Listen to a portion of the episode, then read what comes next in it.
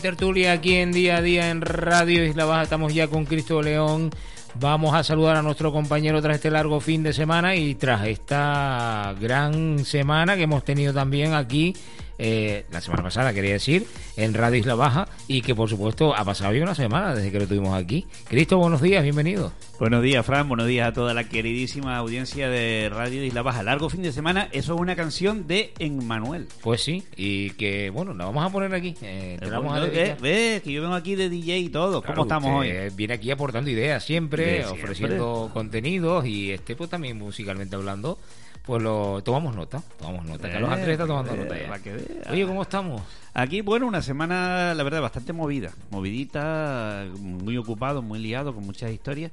Y, nada, eh, con respecto a la tertulia de la semana pasada, la verdad que mm, muchísima gente se ha puesto en contacto conmigo y diciéndome, oye, pues pues que le ha gustado mucho, que ¿Ah, hemos hablado muchas cosas. Ah, mira. Yo sí, sí les pido disculpas porque nos extendimos un poco, no solo yo, sino el que tengo enfrente de mí, que también le gusta, el mojo.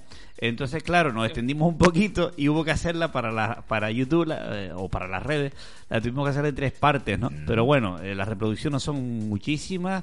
Eh, el comentario es bueno, la crítica es buena y hay cosas que no voy a decir para que el que escuche no vaya a decir, mira, este va de petulante, ¿no? Pero hay cosas muy positivas que me han gustado mucho y, que me han animado mucho. bueno, pues nos alegramos muchísimo de que haya dado esos frutos, esa tertulia, esa última tertulia que tuvimos aquí, tres, dos horas y pico, ¿eh? tres partes, sí señor. Casi no me da eh, la memoria del, del teléfono móvil para procesar tanta información que dimos en la pasada semana. La verdad que estuvo bastante entretenida, muchos también son los que me han escrito y nos han felicitado. Y te digo una cosa, por un lado nos han felicitado, y te lo digo, y mucha gente me ha dicho, dice, oye, chapó por lo que has dicho, y por los lados que uno siempre espera que, que bueno, que te puedan decir algo, no, pues eh, el silencio de los ¿cómo es? El silencio de los corderos. Sí. Mira, eh, Cristo, eh, sí, este Anthony Hopkins, eh, Hopkins. Actor, Hopkins. Hopkins. Usted pronuncia mejor que yo.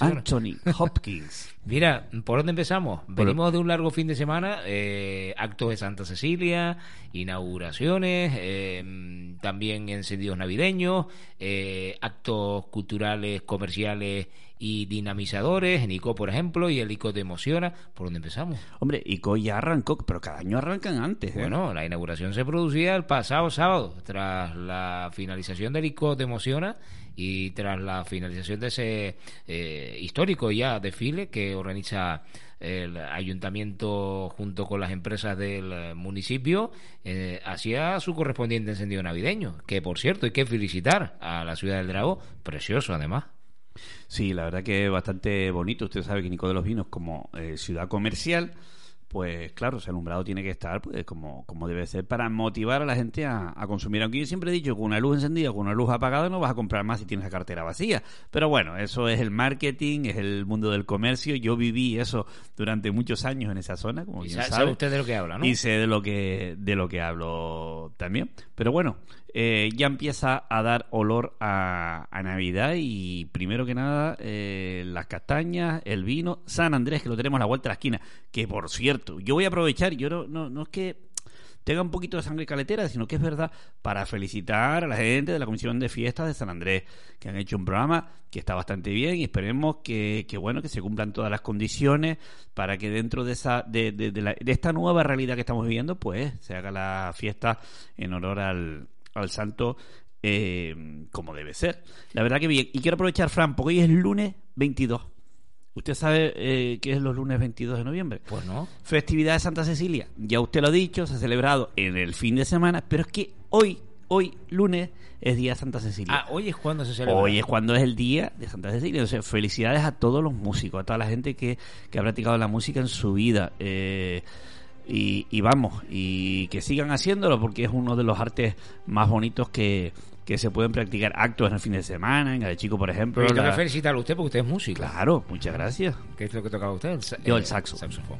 Lo tocaba. Por cierto, saxofón, eh, saxofonista, el que este pasado fin de semana en el tanque nos deleitaba en ese acto cultural organizado por el Ayuntamiento del Tanque junto con el Cabildo Insular Tenerife el Mosco estuvo allí presente junto a ese equipo teatral y la verdad que fue una auténtica maravilla las eh, las notas que, como, como, como siempre, eh, eh, ha interpreta, interpretado el, el amigo el Mosco de Buenavista del Norte. De Ico de los Vinos. De Ico de los Vinos, perdón. de los Vinos. Hombre, es uno de Lo los... confundo con, con el otro saxofonista y trompetista también, de La Sabrosa. Ah, usted lo está confundiendo con el Con- trompetista de la sabrosa, con José Con Martín. José, sí, ah, sí, usted, por eso bueno. que este es de Ico de los Vinos, tiene usted razón. Eh, y en el tanque es que hubo más cosas este fin de semana, porque eh, usted me dijo, yo me voy el sábado para el tanque, y digo, bueno, pues vaya usted, lleve abrigo, lleve ropa de abrigo. Porque que- estuvimos el sábado en ese acto cultural y también estuvimos el domingo, o sea, ayer, en esa inauguración de las canchas de pádel,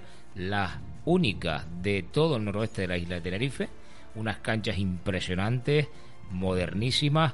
Allí estuvimos con la alcaldesa, con el- los concejales del grupo del equipo de gobierno y también con el concejal de deportes, con Johnny Carmenati. Bueno, hemos editado un vídeo, hemos yo hecho lo un vídeo yo lo vi, está espectacular, unas buenas entrevistas y el vídeo está muy bien. Acuérdese de lo que hablábamos la semana pasada, de que de una manera muy sencilla se puede promocionar cualquier cosa. Eso para que cojamos ejemplo y veamos cómo son las cosas. Así que felicidades por el trabajo que hiciste en el tanque. Y nada, felicitar a los vecinos del tanque que cuentan ahora con unas instalaciones eh, deportivas bastante bastante interesantes y bueno, y son únicas en la comarca, fantástico. O sea que me- a mí me parece genial. Yo sigo diciendo que el tanque se ha puesto las pilas, ¿eh? Y Sí, bastante. cada día sorprende más y cosas que aún quedan por salir y que irán viendo la luz del día y que iremos contando aquí, en esta casa.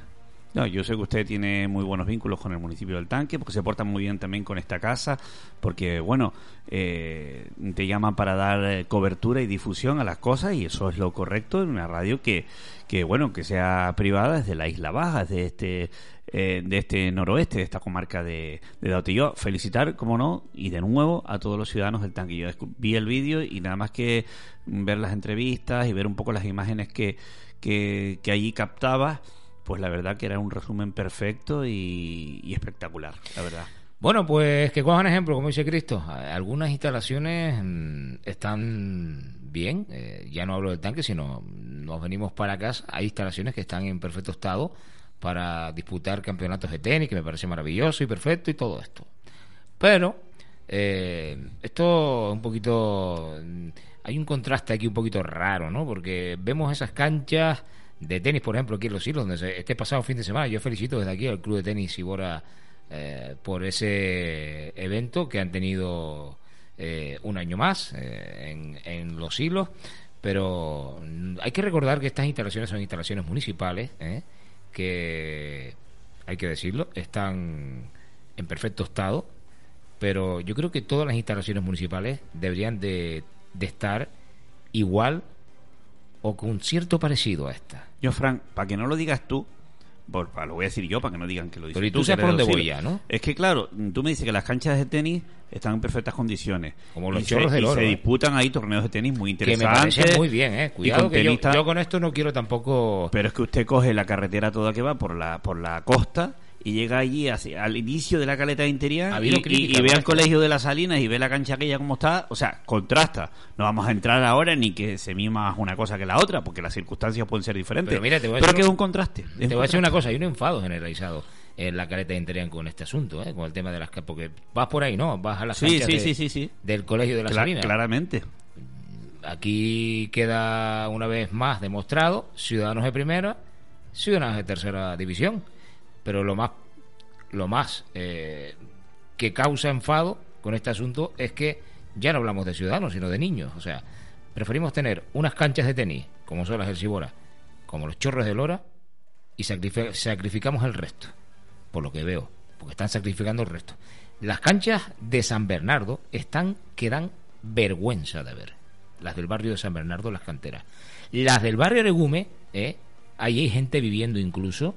¿Eh? Se han instalado ahí una serie de personas y aquí se ha convertido poco menos que en un vertedero y poco menos que en un hotel improvisado de unas personas que necesitan unos cuidados eh, serios. Y aquí no se ha hecho nada en materia de infraestructuras deportivas en los hilos, sino únicamente han puesto como los chorros del oro unas canchas que encima la utilizan muy pocos o muy pocas personas comparado con el número de personas que podrían utilizar el resto que he nombrado. Me parece algo desproporcionado esto, Es- pero Esas canchas eh, de tenis, las del Clusibora, digamos, eh, son las que tienen ese pavimento tan moderno, tan bueno, que, que han puesto no hace mucho. que me parece perfecto. Oiga, a mí me también, parece ¿eh? perfecto. Pero mm, si vamos a va- si vamos a, a hacer comparaciones, ¿eh? vamos a comparar una y otra. Yo creo que aquí se han centrado más en estas canchas, no sé por qué, no sé cuál es el, el, eh, el kit de la cuestión, que con el resto. Y yo creo que aquí mm, esto es un error garrafal, porque yo creo que aquí se tienen que eh, atender en igual de condiciones tanto unas como otras. Y no está ocurriendo eso en los hilos. ¿Y no cree usted que la influencia de que haya un club de tenis aquí pueda hacer algún tipo de presión para que la administración eh, eh, se vea obligada a preocuparse más por mantener esas, esas canchas donde se practica el tenis? Ojo con lo que voy a decir. Pero, y- eh, pero vamos a ver, eh, Cristo, me está diciendo que hay un club de tenis. Sí, es perfecto, hay un club de tenis. Pero ¿le parece poco los padres de los niños del Colegio de las Salinas los que se preocupan porque las instalaciones del Colegio de las Salinas estén en, óptimas condiciones? Ah, no, ¿Le para, parece a para mí poco? siempre es prioritario eh, que una instalación eh, de educación, como puede ser un colegio, esté primero que, Por supuesto, que por un club de tenis al que vamos a pasar el rato. Y ojo, y que no se me malentienda, mm, espero que con esto de, de estos clubes de tenis no estemos volviendo a épocas elitistas, porque yo recuerdo épocas en las que el tenis poco menos que no lo podían practicar sino cuatro o cinco, eh, nada más. Y que no se me ofenda a nadie. Yo lo digo y yo sé lo que estoy diciendo. Pero por eso te digo que para mí es prioritario que, la, que una cancha de un colegio esté en buenas condiciones antes que una cancha para practicar un deporte pues por la tarde, los fines de semana. Pues ya plan- le digo, ya le digo a usted y a todos los que nos escuchan que hay cierto malestar, por no decir bastante, sobre todo en el barrio marinero, por ver lo que estamos viendo. Unas canchas como los Chorros del Oro y las otras que encima tienen financiación ¿m? y tenían un proyecto, que bueno, y estuvo por aquí Alex que nos explicó un poco cómo estaba la situación, están igual. O sea, aquí no se ha hecho nada. Aquí nadie se ha preocupado por tener estas canchas del Colegio de las Salinas dignas para ser utilizadas por los niños que están en ese eh, colegio, en ese eh, centro educativo. ¿eh? Cada día salen al recreo con la incertidumbre, habrá redes, habrá eh, pavimento en buen estado. Los niños están cansados ya de esta situación y los padres más. Por lo tanto, yo desde aquí vuelvo a poner el grito en el cielo a los que tienen la responsabilidad política de actuar con esto, que lo hagan lo, lo más rápido que puedan, porque esto ya no se puede demorar más en el tiempo.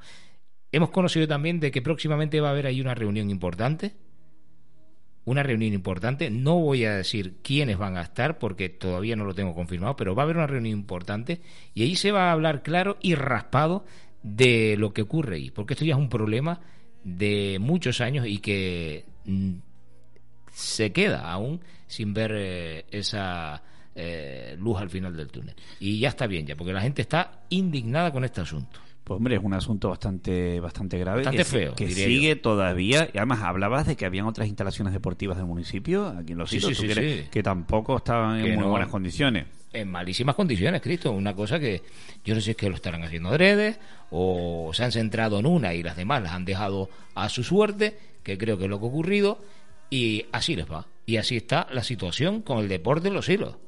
Se divierten o disfrutan de un deporte en concreto unos pocos y los demás miran para el aire. Mire, ¿y la piscina para cuándo? ¿Y la piscina para cuándo? Esa es otra. Y la piscina, pues seguimos ahí con la incertidumbre, sin saber lo que, lo que va a pasar con esta instalación. Hay un silencio rotundo con esta historia. No se sabe nada. Habrá que esperar al próximo verano. ¿Y el tema que tiene usted de fondo eh, es puesto a propósito o que le salió ahí en la No, reproducción? este, te lo puse adrede porque como estábamos hablando otro día de la radio de Garachico, sí, ah, sí. pues te lo puse. Para que te entre un poquito de nostalgia. Ah, nostalgia. Mañana a mediodía ya. Mira qué bonito. La radio que nos acompaña cada día y bueno, a todas horas hay personas que duermen con ella. Este tema de Diango, que usted De lo conoce Diango, la bastante radio. bien, de la radio, es un tema que le he puesto yo a Cristo León porque como estuvimos hablando el otro día de la radio, ha tenido repercusión la, la tertulia. ¿eh? yo se ha hablado de la radio municipal de Garachico. ¿eh? Yo se lo he dicho y mucha gente me ha dicho, oye, qué razón tiene. ¿Y qué pasó? Es lo único que puedo decir, no Bueno, voy a no- decir más para no quedar de petulante. ¿Pero ¿no? hay, hay alguna novedad no? ¿O sigue igual? Eh, novedad, sí, que ayer fue día Ayer domingo fue día 21 y día 22. Bueno, no- no Esa es la, habido- la novedad que tenemos No al ha habido, frente. no ha habido. Pero de momento no ha habido ninguna novedad.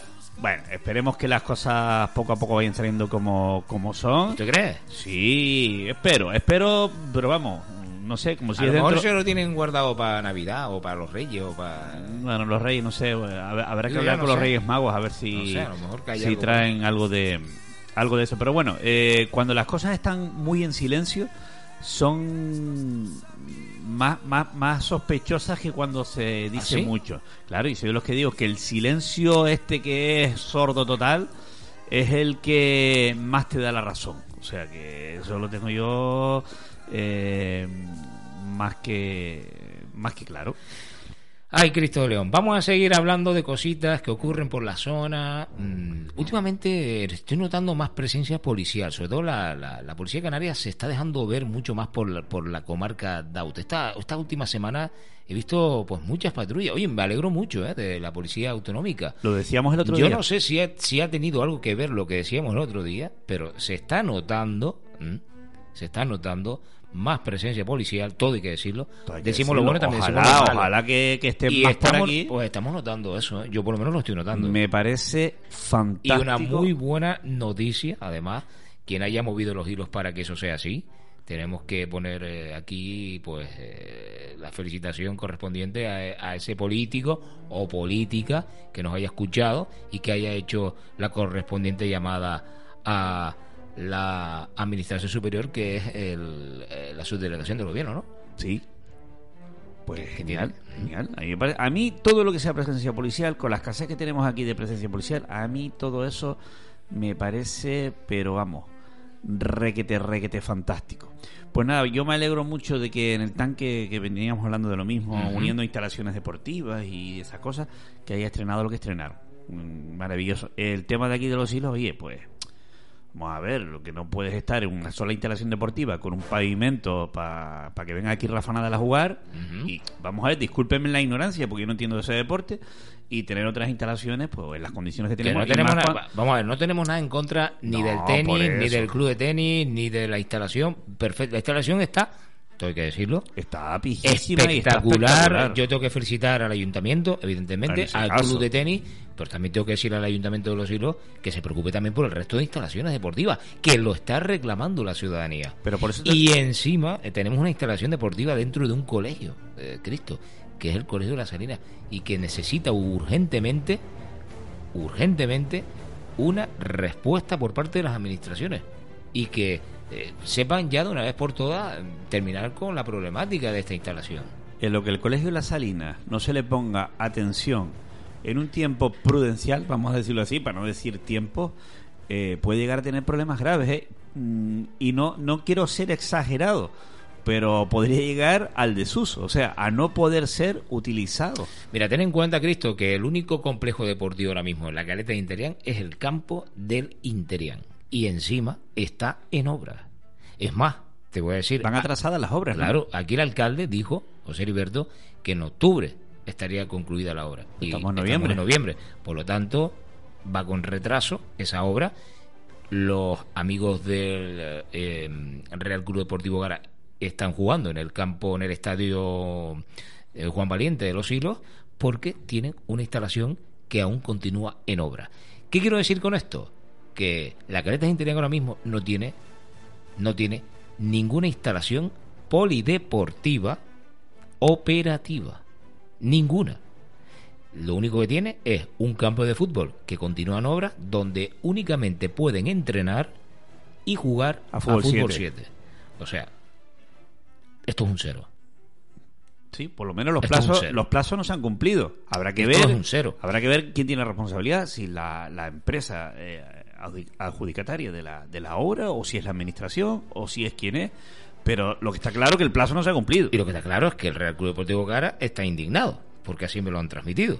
Y yo tengo que decirlo aquí públicamente. Oiga, me parece muy bien. están cabreados y razones no les faltan pues se sienten poco menos que engañados Sí, bueno, vamos a ver, por lo menos la obra se está viendo. se Ojo, está viendo pero, Pero no se han cumplido no los se han plazos cumplido los plazos. esto se ha demorado mucho en el tiempo esto está acarreándole problemas a muchos de los jugadores y claro el- El problema es que están utilizando otro campo de fútbol, que no es el suyo.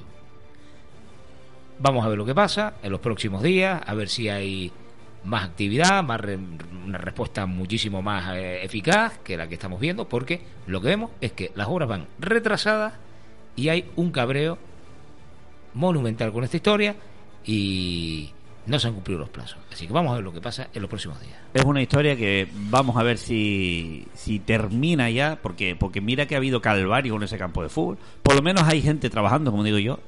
Eh, lo que pasa es que los plazos no se han cumplido. Habrá que ver eh, de quién es la responsabilidad y que no y si no por lo menos explicar a los clubes que utilizan esa instalación deportiva eh, mire, esto se ha retrasado por esto, esto, esto y esto, porque también habrá que entender que si tú le pagas a alguien para que te haga una obra, oye, el que, el que puede retrasarse es el de la obra, no eres tú, tú no vas a ir detrás de él a ayudarle a amasar el cemento. Entonces, claro, pero por lo menos que se sepa con claridad, que se sepa con claridad eh, qué es lo que sucede, ¿no? Y que lo antes posible, oye, pues esa instalación deportiva este, este operativa. Bueno, vamos a hablar de la fiesta de San Andrés. Eh, por cierto, que este pasado fin de semana también se presentó ese programa de actos de San Andrés en Icot de los Vinos. Unos actos que van a tener un control riguroso, según comentaba el alcalde en la presentación, pero no por ello se van a dejar de hacer algunos actos, eh, como por ejemplo el descorche o eh, la tradicional, el tradicional arrastre de tablas, eh, podrán arrastrarse por las tablas con una, serie, con una serie de restricciones, evidentemente, a la hora de acceder a los lugares, pero que vamos a tener tradiciones este fin de semana, este este año, quiero decir, en eh, la ciudad del Drago y también en Icoc, en, en, la careta de Internet, que se van a celebrar las fiestas, que ya han sido también presentadas de forma oficial por eh, la comisión de fiestas. Hombre, San Andrés, que viene un año más, por fin, este año ya podemos ir viendo algo aunque mm, toquemos madera porque los datos sobre, el, sobre la incidencia de la COVID eh, no son buenos, están subiendo y de aquí a Navidades todavía no sabemos lo que puede pasar. Bueno, puede haber novedades esta, esta misma semana. Puede haber ¿eh? novedades esta misma semana. ya, lo, ya lo han dicho. ¿eh? Esto va por día, o sea, estamos hablando de la fiesta de San Andrés y a lo mejor esto puede estar sujeto a cambio en cuestión de cuatro días, o sea, que, estamos hablando de, de nada. Pero bueno, por lo menos ya se está intentando hacer algo. será difícil controlar el arrastre de tablas en Nico de los Vinos, será difícil porque la gente siempre se ha aglomerado a ver, a mirar, ya no por el que se tira con la tabla, porque uno va ahora y otro va después sino por esa gente que, que, se pone al final de la, de la calle El Plano, se emboquillan allí y, esos aforos, eh, controlarlos allí va a ser un poquito complicado. Pero bueno, por lo menos la intención de ir haciendo algo, de ir haciendo que, las cosas vayan eh, poquito a poco. Y como no, a los vecinos de la caleta interior, ya lo hemos dicho la semana pasada y lo seguimos diciendo y lo seguiremos diciendo, pues felicidades por, por retomar este año con ganas, con ilusión y en la medida de lo que se pueda hacer, pues se hará. Y un programa que está bastante bien currado. ¿Eh? Ahí yo quiero felicitar a Ale de la Rosa porque, porque ha estado al frente de, de esto. En un año complicado también otra vez, porque con la pandemia hay que hacer 20.000 historias diferentes. Y, bueno, y a todos los caleteros, porque ustedes saben que, que las fiestas de San Andrés para los vecinos de la caleta interior son muy importantes, es el centro de su año. Y, y, bueno, y ojalá que salga todo bien, que se pueda celebrar todo. Y si pasara algo y no se pudiera, pues bueno, pues otro año será, pero me quedo con ese potencial que tienen a la hora de, de gestionar, de hacer, de decidir, de no mirar atrás. Ese es el carácter del caletero y ha sido siempre así, Frank. ¿Está bebiendo agua usted? Uh ¿Esa botella la de la bicicleta? sí, es lo que tiene el directo. Me ha pillado usted bebiendo agua, sí. Esto tiene aquí una... ¿Qué tiene eso ahí? Tiene una tapita aquí de seguridad que usted... Ah, usted la muerde. ¿Y, por qué pone, se pone ahí Lanzarote, no? Sí, esto fue una carrera que me hice yo en ah, Lanzarote con la bicicleta. Ah. He visitado todas las islas con la bicicleta, ¿eh? Ah, ¿sí? A la en la graciosa ya no estado. La graciosa. Hay una prueba de la graciosa, a ver si la puedo hacer también. ¿Sabes por qué tengo esto? Porque esto tiene una tapa de seguridad arriba y como estamos aquí con la técnica, Usted imagínese que se me derrama a mí un vaso de agua aquí o, de la botella destapada, armamos aquí la de Cristo. Ah, la mesa de sonido se va a freír chuchanga. Como valen tan baratitas. Sí, bueno. mesa de sonido. Bueno, y ahora han bajado de precio más, según que. No, usted esto entiende mucho, ¿no? De estas más o menos, más o menos, sí. Hombre, bueno, he tenido que buscar.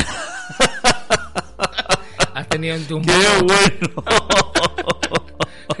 ¿Tú sabes por qué te lo digo? Sí, sí, no, que yo no había caído y ahora acabo de caer. Y yo, sí, ¿verdad? De esas de empotrar. Bien me no te- gusta, bien me gusta De esas de empotrar que no se terminan de empotrar. Me gusta tirarte la lengua. Pero donde queda mejor una Oye, un día, oye, ¿por qué no te metes ahí en, el- en la murga? Como Carlos Andrés se metió con la murga arriba de. A ver, ¿con quién se metió? Con el amigo Richard, con los ni pa' tanto. Ver, Carlos Está comprometido este hombre por todos lados. Yo voy a ver lo que va a hacer con, con los tiralenguas. Primero estaba con tiralenguas, ahora se fue con ni pa' tanto. Este hombre no termina de, de aterrizar. Uh, pues ya, ya está como Íñigo Rejón ya. Sí. Oye, por cierto, Más Canarias. más Canarias. Eh. ¿Cómo es más Canarias? Más Canarias. Ya, eh, bueno, se había hablado Pero, la- y, pero y esto ahora, esto es un- una ramificación, ¿no? De, de, de este Esto hombre. es, eh, la política en este país es un árbol, Frank, que Un nadie, árbol. nadie termina de podar. Hay ramificaciones por todos lados. En los pueblos, ramificaciones Pero también. sí, es- pero si se fue este hombre, este eh, Alberto, ¿no se marchó? Alberto se fue. Bueno, lo condenaron Albert- y le Albert- quitaron el acta de diputado, ¿no? Que él todavía está ahí hurgando. ¿Pero a qué quiere si- este hombre? Pero si, si este hombre le pegó a un policía, no quedó demostrado. Eh, sí, quedó demostrado. ¿Y qué quiere? ¿Que le, que le perdonen la, la, No sé. la condena? Ah, yo se lo perdonaría. Porque yo al Pero policía- ¿en qué país? policía pega Pero vamos a ver una cosa. Si a usted lo han condenado por pegar a un policía, ¿qué quieres ahora? ¿Que te regale un ramo de claveles o de rosa? Hágalo usted, pégale usted al policía. Seguro que no estuviera en la calle. Estarías ahí por encima de Montesano. Pero, pero yo, no, yo no lo entiendo. O sea, vamos a ver. Un señor que pega a un policía es juzgado, es condenado y ahora él quiere, y los amigos de él, que le quiten la condena. Claro. Porque ellos se lo saben todo. Y esto, los, los y- progres pero del mundo esto- mundial. y- pero ¿y eso cómo se llama? Porque yo, esto tiene que tener un nombre. Eso se llama tontería. Porque Tontería no, yo una cara que se la pisa. eh, y otra cosa Hombre, no una veo. cara que se la pisa, Cristo, porque ¿cómo vas tú a, a exigir que te quiten una condena porque tú eres Juanito el de los palotes? ¿Pero qué es esto? ¿En qué país vivimos? Es que yo me quedo loco. Esto es el sur de Europa, Frank. El Que sur en de tema- Europa. en temas Mira, políticos, esto es un cachondeo. yo- no, yo creo que se le está yendo las manos, esto se nos está yendo las manos a todos porque es que, vamos, lo que nos faltaba también era perdonar a los ladrones y a los violadores y a todos los que estén cumpliendo la condena. Venga, lo sacamos a, a todos a la el calle. mundo. Y al que robe una gallina le meto 20 Y el años. Código Penal está aquí para saltárselo a la torera al que le salga de ahí. Ah, el Código Penal. ¿Eh? ¿Eso qué es el Código Penal? Es un libro viejo Pero que qué ahí. cara más dura, ¿eh? Eso para que tú veas. Qué frescura tan grande. De- Pues- yo cuando lo vi no me lo creía. Digo, es imposible que este hombre y todos los que se manifiestan ahí, ¿pero qué es esto? Y luego le anda diciendo que él no tiene necesidad de dedicarse a la política. Ah, ¿no? Que, que Ya verás tú, ya que verás- renunció a mira, no sé cuántas ya cosas. verás tú Pues que- vuelve a trabajar a la refinería y cállate la boca. Ah, pero trabaja en la refinería. Sí, aquí en Santa Cruz. Un buen puesto. Dice que él estaba bien, que tenía un buen puesto, que lo ¿Y ganaba bien. eh, y que él no. En la política ha renunciado a no sé cuántas historias, no sé Pues cuántas no será pagas, que liquidaciones. ahora, no será que ahora bueno, se va a meter al más país este. No, no A lo mejor. No bueno, si está. Él si se está- fue, eh, él se vamos fue de él- Podemos. Él, está inhabilitado. No, bueno, no sé cómo es la, la, la- la condena. Porque si no está inhabilitado, puede volver a la aparte, política. No, no, que aparte de eso, él se fue de Podemos. Él Eh, se fue de Podemos. O sea, él- vamos a ver, eh, ya usted no puede ser ministro. Pero después él va y él decide, perdón, irse de Podemos. Ahí tiene una botellita de agua. Irse de Podemos. Es que aquí todo el que se va inhabilitan o se va de los partidos eh, o se va de los puestos o lo que sea, no siguen en los partidos. O sea, ir de pega carteles no les gusta. Les gusta estar arriba nada más. Es que lo cabreado, Cristo. No, porque esas cosas me dan rabia, Fran. Te veo me dan cabreado, rabia pero con porque, razón. Tienes porque razón, yo he ¿eh? pasado por la política también y sé lo que es. Uf, ¿Eh? Ya lo encendí. Aquí, aquí, usted está de alcalde, de ministro o, o- o de mamporrero, y perdonen la expresión. ¿Eh? Lo inhabilitan y ya después se va a su partido. Usted no se puede quedar en su partido ayudando a otros compañeros. Pero esto pasa, ¿dónde pasa esto? Eso pasa en muchos sitios. Aquí la gente cuando las quitan de los puestos de privilegio, o se van, o se marchan, o los echan, o lo que sea, se cabrean con su partido y, y después al tiempo los ves en otro. Y no aceptan, no O sea, aceptan. no, no aceptan la realidad, o sea, no tienen lo que hay que tener para ayudar a otro. No, si no estoy arriba no estoy en ningún lado. Valiente tontería, chicos. Es que, es que son cosas que me enervan, ¿eh? Claro, claro. Que me enervan porque hay gente te- que pasa, se pasa media vida ayudando a los que están arriba para que después los que están arriba, cuando se calientan o les pasa algo, se manden a mudar para otro lado. Eso es lo que está pasando. Y eso es lo que pasa en este país, que es una cuchipanda de toletes en la política. Es una cuchipanda de toletes en la política. Este es el sur de Europa. Pero eso, eso también pasa a nivel local, ¿eh? Cuidado. Que hay casos y casos. Hay casos y casos, pero si pa- pero No voy a pase- nombrar- yo no voy a nombrar ahora No, no, a no, nadie, aquí no vamos a nombrar a pero nadie. que aquí ha pasado. Que aquí ha pasado también. A nadie se le escapa, ¿eh? A nadie se le escapa que cerquita. Ahora, si me inhabilitan o si tal, ya me cabreo con mi partido y me voy para otro lado. Vete, a- bueno, no voy a decir para dónde, para dónde voy a mandar a nadie, pero que es que me parece, entonces, ¿qué ideales tenías tú? Yo pues te veo caliente, ¿eh? Hoy. No, pero es que no, es que. ¿sabes por qué me da rabia? Por lo que hablamos la semana pasada. ¿Para qué te habré dicho nada? Porque te pasas media vida, media vida aupando gente, ¿eh? Para que después diga, ah, pues ahora me voy, pues ahora digo que tú mm, estás en el mal sitio. Pero mire, pues si compartí sitio contigo durante un montón de años, ¿cómo que estoy yo ahora en el mal sitio?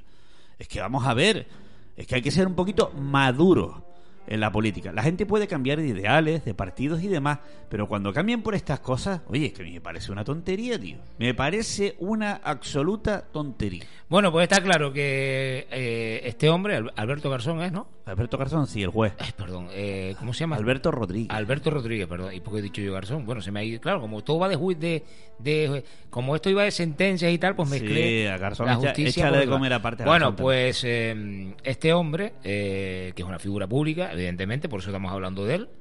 Porque podemos hablar de él, ¿no? Claro, Sin falta de él, respeto. yo, no sé. Y bueno, pues él quiere que. Pues. Que haga la. Poco menos que. Que te olvides de Vamos a eso, ver, ¿no? él ha recurrido todo esto para volver a su puesto. Vale, vuelves a tu puesto, pero has dejado tu partido.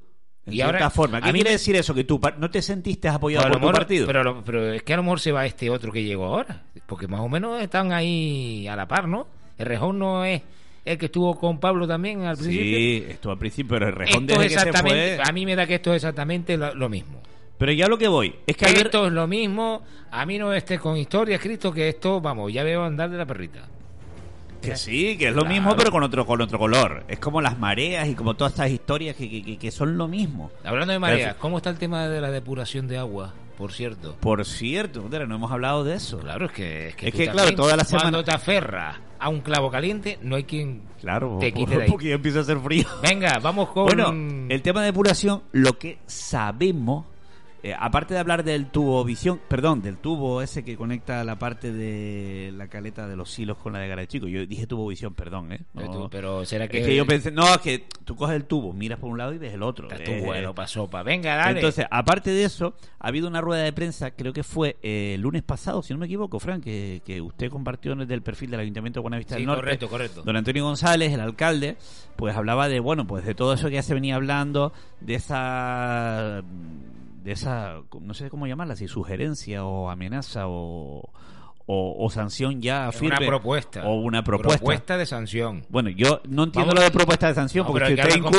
vamos a hablar con propiedad Sí. por si acaso no vayamos con problemas. Propuesta de sanción que no sé lo que va a que, en lo que va a quedar esto. Yo lo de propuesta de sanción no lo entiendo, porque si usted hace algo mal, o lo haces mal o lo haces bien. Ahora, yo lo propongo, entonces que yo también siendo el Consejo Insular de Aguas tampoco estoy seguro de que te tenga que multar o no. Es que todo hay que decirlo, propuesta de sanción. Eh, mañana te para la Guardia Civil y vas pasado, te pegaste cuatro rones y dice, mire, yo le voy a poner a usted una propuesta de multa. Tienes razón. Una propuesta. Viéndolo así, sí, entonces, tienes razón. Entonces, usted me va a multar o no me va a multar. O sea, vas, vas como un piojo, vas ciego. ¿Y entonces por qué hacen esto? ¿Por Entonces, qué- yo esto no lo entiendo, lo de, lo de propuesta.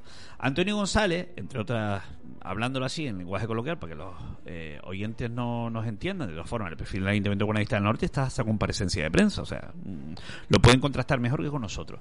Decía como que, bueno, como que había un montón de incoherencias en esa, en esa pronunciación por parte del Consejo Insular de Aguas con respecto a, al tema de la depuración en Buenavista del Norte. Yo la verdad que escuché la rueda de prensa y, hombre, y tenía ciertos razonamientos lo que el alcalde eh, decía en esa rueda de prensa y también su socia de, gobierno, ¿no? Tenían cierta coherencia. Pero yo voy a una cosa, yo no voy a que pueda tener incluso razón el Ayuntamiento de Buenavista del Norte en todo y que el Consejo Insular de Aguas esté equivocado, no.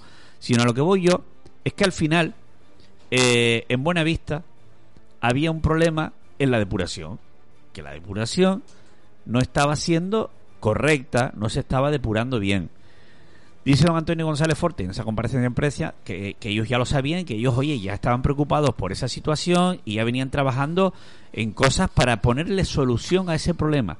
Pero yo no voy a eso, yo voy a que calladito estaba el tema de que tampoco en Buenavista se estaba depurando bien, aunque estuvieran trabajando por detrás, que me parece muy bien. A lo que voy yo es el silencio ese que había, es lo que me O da sea, a mí que, si, que si el cabildo no habla del asunto, de esto no se habla nunca en la vida. Yo por lo menos me vengo a enterar en esa comparecencia de, de prensa por, por parte de- de- del propio alcalde que efectivamente que mm, mejor, mm, a veces mejor, a veces peor, no estaba siendo del todo correcta la depuración en su planta depuradora en Buenavista del Norte. Por lo tanto, es que parecía hasta hace poco que quien único estaba depurando mal era Garachico, pero es que ahora resulta que estamos depurando mal todos. Pues yo te lo dije a ti la Y primera- lo dije la semana pasada, el problema es de todos. Claro, yo lo, eso lo llevamos diciendo aquí desde que empezamos con las tertulias. Aquí no, no hemos hemos acertado lo que hemos prono- pronosticado, pero con hechos además. Con hecho y con... Porque además eh, todo era Garachico, Garachico, Garachico, el bombardeo con Garachico, con el alcalde de Garachico, con, siempre con Garachico. Y después resulta que los demás estaban en la misma tesitura o peor. Sí, bueno, o, o- o pon tú que estemos todos iguales, pero que el problema es de todos. Claro. Ya sea porque Pero la el depuradora es pro- antigua, El, pro- pero el problema estuviera ya resuelto. ya estuviera resuelto si hubieran Ah, hecho las cosas como... El problema estuvo resuelto si no hubiesen mirado por otra parte y no se hubiesen encaprichado cuatro, porque estos son cuatro, ¿eh? Que se han quedado calladitos últimamente. Siempre con por cuatro la pagamos el resto. Yo no, yo no entiendo nada. Porque son cuatro, ¿eh? Y yo lo lamento mucho. Pero yo pateo mucho la calle. Y son cuatro los que están enfadados. El resto, ni mu. Pues que me lo expliquen. Porque siempre ha pasado lo mismo con todo. Nos quedamos por todo y después resulta que cuando nos ponen la solución, salimos a la calle con pancartas en mano, pero cuatro, ¿eh? Y con tonterías y disparates. Es que ya está bien. Que Al siempre final- pasa lo mismo por, por salir a la calle a denunciar algo, ¿eh? después resulta que salimos perjudicados del resto. Porque cuatro no son la mayoría. Eso que quede claro. ¿Sabes lo que pasa, Frank? Al final, esto, esto va a acabar, esto va a acabar, y lo veremos en, yo qué sé, en Tubovisión o en algo de eso. Es esto va a me- acabar oye, es que esto con, me- sistema- con sistemas individuales de depuración en cada municipio, porque aquí nadie se pone de acuerdo. Aquí nadie se pone de acuerdo. Y el primero que lo va a llevar a cabo es Garachico, Es porque el, alcalde lo dijo aquí, que él se buscaba la vida. Él se buscaba la vida para sacar el... para- como si tenía que sacarlo... Que tengo el corte por ahí. Como si tenía que sacarlo en helicóptero. Y el primero que va a resolver la problemática es el ayuntamiento de Garachico. Ya verán ustedes que los próximos meses vamos a escuchar algo de esto. De que Garachico ya ha solucionado su problema. Y el resto se va a quedar mirando para el cielo. Porque el cabildo va a pasar de ellos. Ya verán ustedes lo que va a pasar aquí.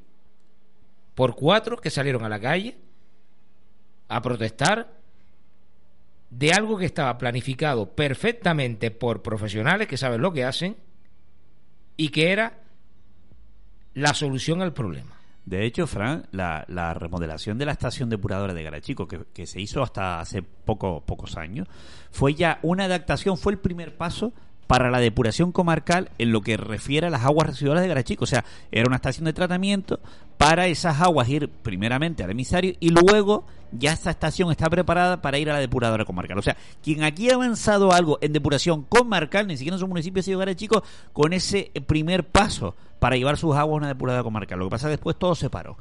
¿Eh? Y aquí me viene a la cabeza, fíjate lo que es la unidad en esta comarca, y presumimos de comarca, tenemos un consorcio y el Susuncorda eh, eh, con, con Pajarita.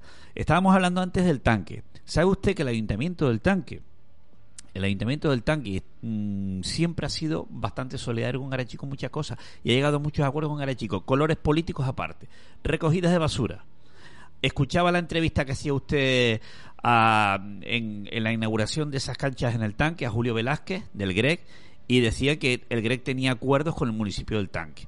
Y muchas cosas, muchas, muchas, muchas cosas tiene Garachico con el tanque. Eh, hace, mm, en el último temporal marítimo, en aquel grandísimo que tuvimos en Garachico, ¿eh? al día siguiente, eso fue un sábado, el domingo, al día siguiente, ¿eh? que hizo años este fin de semana, Sí, en esta fecha, Aniversario, sí. aniversario. El domingo, el día siguiente, ¿sabes cuál fue el primer alcalde que estuvo con José Heriberto González? Román Martín. Sí, señor. El único. No quiero decir con esto que los demás no se hayan preocupado. Ojo. Pero que son detalles que uno ve. Eso es hacer comarca. Sí, Román Martín llegó y se presentó en Garachico y acompañó al alcalde, visitó el municipio de principio a fin. ¿eh? Yo me acuerdo de esa visita que estuvo allí y ahí donde se nota la cordialidad, la buena sintonía entre gestores públicos, da igual como dice Cristo el color político, aquí los colores no existen. Aquí es institución. Pero, Cuando ya pero- se gobierna pero es ahora, pero, no son partidos. pero te voy a decir una cosa, Cristo, y eso está pasando. está pasando aquí en la comarca, alcaldes y alcaldesas de los mismos colores políticos que tienen muy mala sintonía. Y eso se nota al vuelo. Y yo te voy a explicar por qué. Y yo te voy a explicar por qué. Se Porque nota al vuelo. Yo no le he preguntado, ni me han dicho, ni nada por el estilo, pero yo eso es lo que intuyo, que hay mal rollo, ¿eh? mala sintonía. Ojo, alcaldes y alcaldesas de la misma formación política, por algo será. Yo siempre he dicho que de los mismos colores es donde te viene la mayor puñalada. Eso está claro. Siempre lo he dicho. Eso y, está claro. y- Eso está y- claro. y puedo hablar yo largo y tendido de eso, de puñaladas y de colores y de cosas de esas, pero que no es el caso. En este caso, cuando usted llega, es elegido por los ciudadanos, eh, automáticamente usted no es del PSOE, ni es de Coalición Canaria, ni es del PP, usted es un cargo institucional, institucional, que está en ese ayuntamiento Y al servicio del y ciudadano. al servicio ciudadano. Da igual el color político y el problema que haya que resolver. Claro. Lo hablando- importante es resolver el problema, llegar a un buen entendimiento con el eh, municipio vecino, ¿eh? y punto. Aquí no hay más tutía. Y cuando el otro necesita ayuda, se le ayuda. ¿Qué está pasando con La Palma? El Ahí otro no día, pero te voy a poner un caso, el otro día en la caleta se estaban saliendo las aguas y allí no apareció nadie de los hilos. Te lo digo otra vez, Cristo, es que estoy indignado con esto. Apareció el ayuntamiento de Garachico con el personal del ayuntamiento de la Villa Histórica y la Villa Silense no hizo acto de presencia allí. Por lo tanto, un cero a la alcaldesa y al responsable de Saneamiento. saneamiento, que no sé quién será. Tampoco me, me preocupa mucho ni me interesa ya. Pero está claro que aquí el único que levantó el teléfono para llamar el camión de Davío fue José Heriberto. Y este hombre hay que hacerle este reconocimiento público. Lógico. Y yo lo lamento en el alma. Y son de los mismos colores políticos. ¿Tú lo entiendes? Claro, lo que yo te estoy explicando ahora mismo. Pues Los colores políticos son una cosa. Y cuando usted llega a un- a un ayuntamiento, se convierte en alcalde o en concejal, en un cargo institucional. No puedes decir esto no lo hago porque lo dejó el del otro color, o el del otro, el del otro. Usted, cuando llega a un ayuntamiento, es un cargo institucional. Y por eso salió el ejemplo del ayuntamiento del tanque y salió el ejemplo del temporal marítimo cuando Román Martín, al día siguiente por la mañana, visto por estos ojos que están aquí, estaba con José Heriberto González viendo al mismo tiempo los desperfectos del temporal. Al mismo tiempo. Por ¿eh? cierto, las instalaciones que se han inaugurado este, este pasado fin de semana de las pistas de pádel, obra de Román Martín. Tengo que decirlo.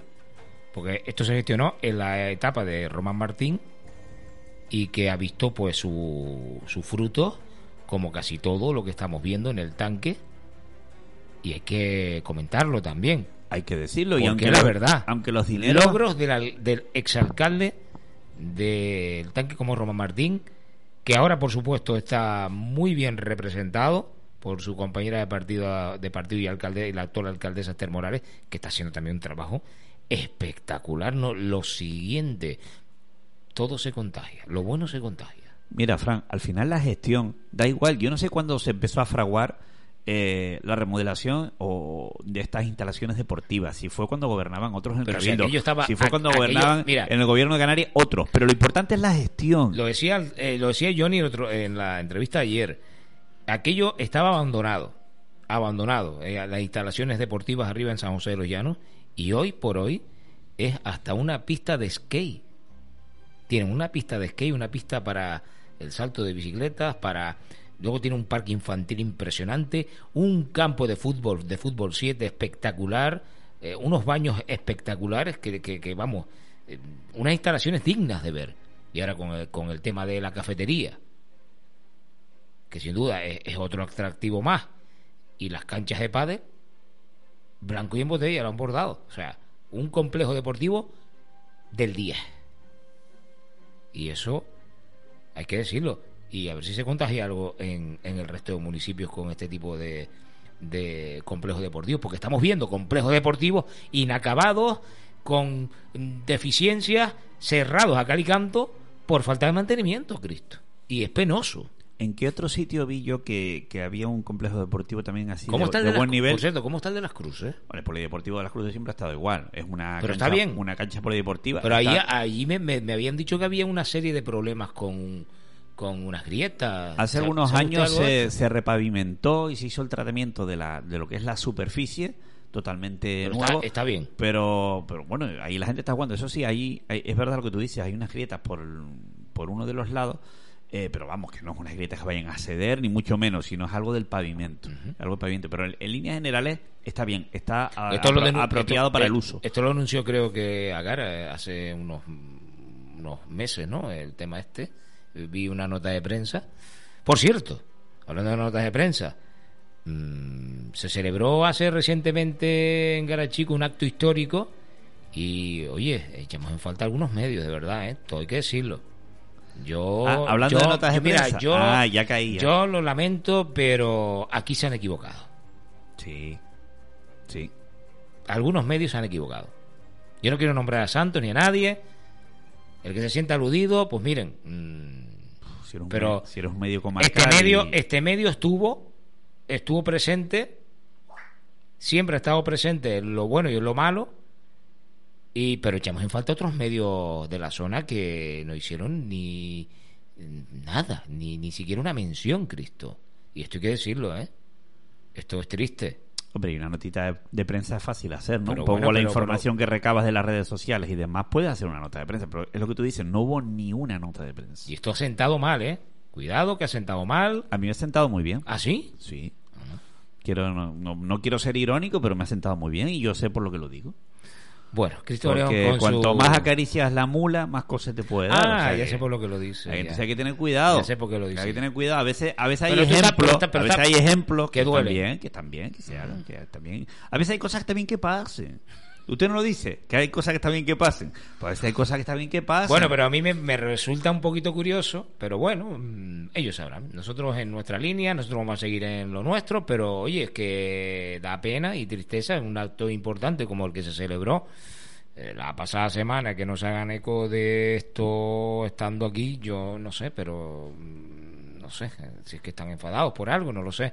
No de sé. hecho, de hecho, Frank, todavía ese acto pero ha, bueno, ha dado que- mucho que hablar en pues las redes ta- todavía. Sí, yo lo sé, pero por eso te digo que Cristo, pero ¿será que no se cuida los medios locales como, como se tienen que cuidar? Digo yo, eh, algo está pasando porque no es normal, Cristo de León.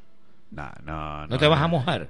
No, no, no, no, no, y si me voy a mojar, me voy a mojar porque de eso se siguió hablando, porque concretamente el alcalde de Galechico, José Heriberto González, en su perfil de, de Facebook, incluso yo llegué hasta, hasta comentar, pues hacía otros, otras publicaciones con respecto a este acto. Porque a mí me da tristeza, de verdad. Ya no porque, oye, si sí te siento cabreo, pero aquí yo creo que todos somos piña. Aquí tenemos que remar todos en el mismo Hombre, sentido. está, está clarísimo. Porque tenemos que potenciar la comarca de una manera u otra. Eh, y de esto se tienen que dar cuenta los gestores públicos también. Eh, contar con los medios de comunicación de la zona es importantísimo. Hablamos de todos los medios, ¿eh? De me todo, incluyo, me todo. incluyo. Yo no puedo decir que, que tenga ese problema, excepto con los hilos. Yo ahora mismo con todos los municipios, desde San Juan de la Rambla hasta Buenavista del Norte, excepto los hilos, la sintonía es brutal con ellos. Sí, pero con no- los gabinetes de prensa, no, no, con los equipos- no- es cuestión La- de sintonía, pero- es cuestión de, de poner en valor y, Y con- de, y de- voy- y de dar trabajo al te- medio. Pero espérate, y te digo más. porque con la Cristo. sintonía no vas al mercado. Pero bueno, pero a lo que yo voy, Cristo, y te digo más, con los eh, eh, partidos que están en la oposición también tengo una muy buena sintonía con todos. Claro, que debe ser Con todos. Porque si ellos quieren venir aquí a, a que yo les haga una entrevista, ellos saben que yo estoy abierto. Que no hay ningún problema. A mí nadie me impide que ningún eh, grupo político de la oposición de cualquier municipio del noroeste de la isla de Tenerife venga a mi medio. Ellos lo saben. Simplemente es levantar el teléfono y, y llamarme Y pedir cita, como quien dice. Claro, pero ellos creen que a lo mejor uno pues no lo hace, pero oye, que sepan que estamos aquí. Que estamos aquí. Y ese es el verdadero medio de comunicación. El que está con uno y con otro. Hay que escucharlos a todos. Que se enfada el alcalde o la alcaldesa de turno porque viene aquí el de la oposición a decir cosas que no les gusta a ellos. Pues miren, ¿yo qué quiere que les diga? Pues Al contrario, es un recurso. Es bueno para es ellos un también, recurso que conoce. Para que conozcan exactamente lo- las deficiencias de su municipio. Es un recurso que tiene, pues mira, pues después del nombramiento este de Garachi como los pueblos más bonitos de España, ha habido reuniones, José Heriberto González tiene reuniones con, con don Francisco Maestre, que es el, el presidente de la asociación esta de los pueblos más bonitos de España, y bueno, y con dirigentes de Tour España y demás, para seguir promocionando a Garachico, pues en, en esta misma línea. Bueno, pero que pero qué logro para Garachico, ¿eh? un logro importante. ¿Eh? Después de eso, bueno, eh, también José Heriberto publicaba Pero mira, otra- ¿tú crees que esto se está aprovechando bien, Cristo? eh, mm, se debería aprovechar más. ¿Cómo? Sé que se va a aprovechar. ¿Pero cómo? y ahora, y ahora a colación de eso te voy a hacer otro comentario, porque también había otro comentario del alcalde de Garachico, en el que decía que bueno, que siempre hay gente que se queja que si es demasiado visitante el municipio, que si es Sí, demasiado leí menos. eso también. Entonces yo incluso eh, opiné también. O sea, el alcalde, el alcalde está reconociendo que a veces se congestiona el, el municipio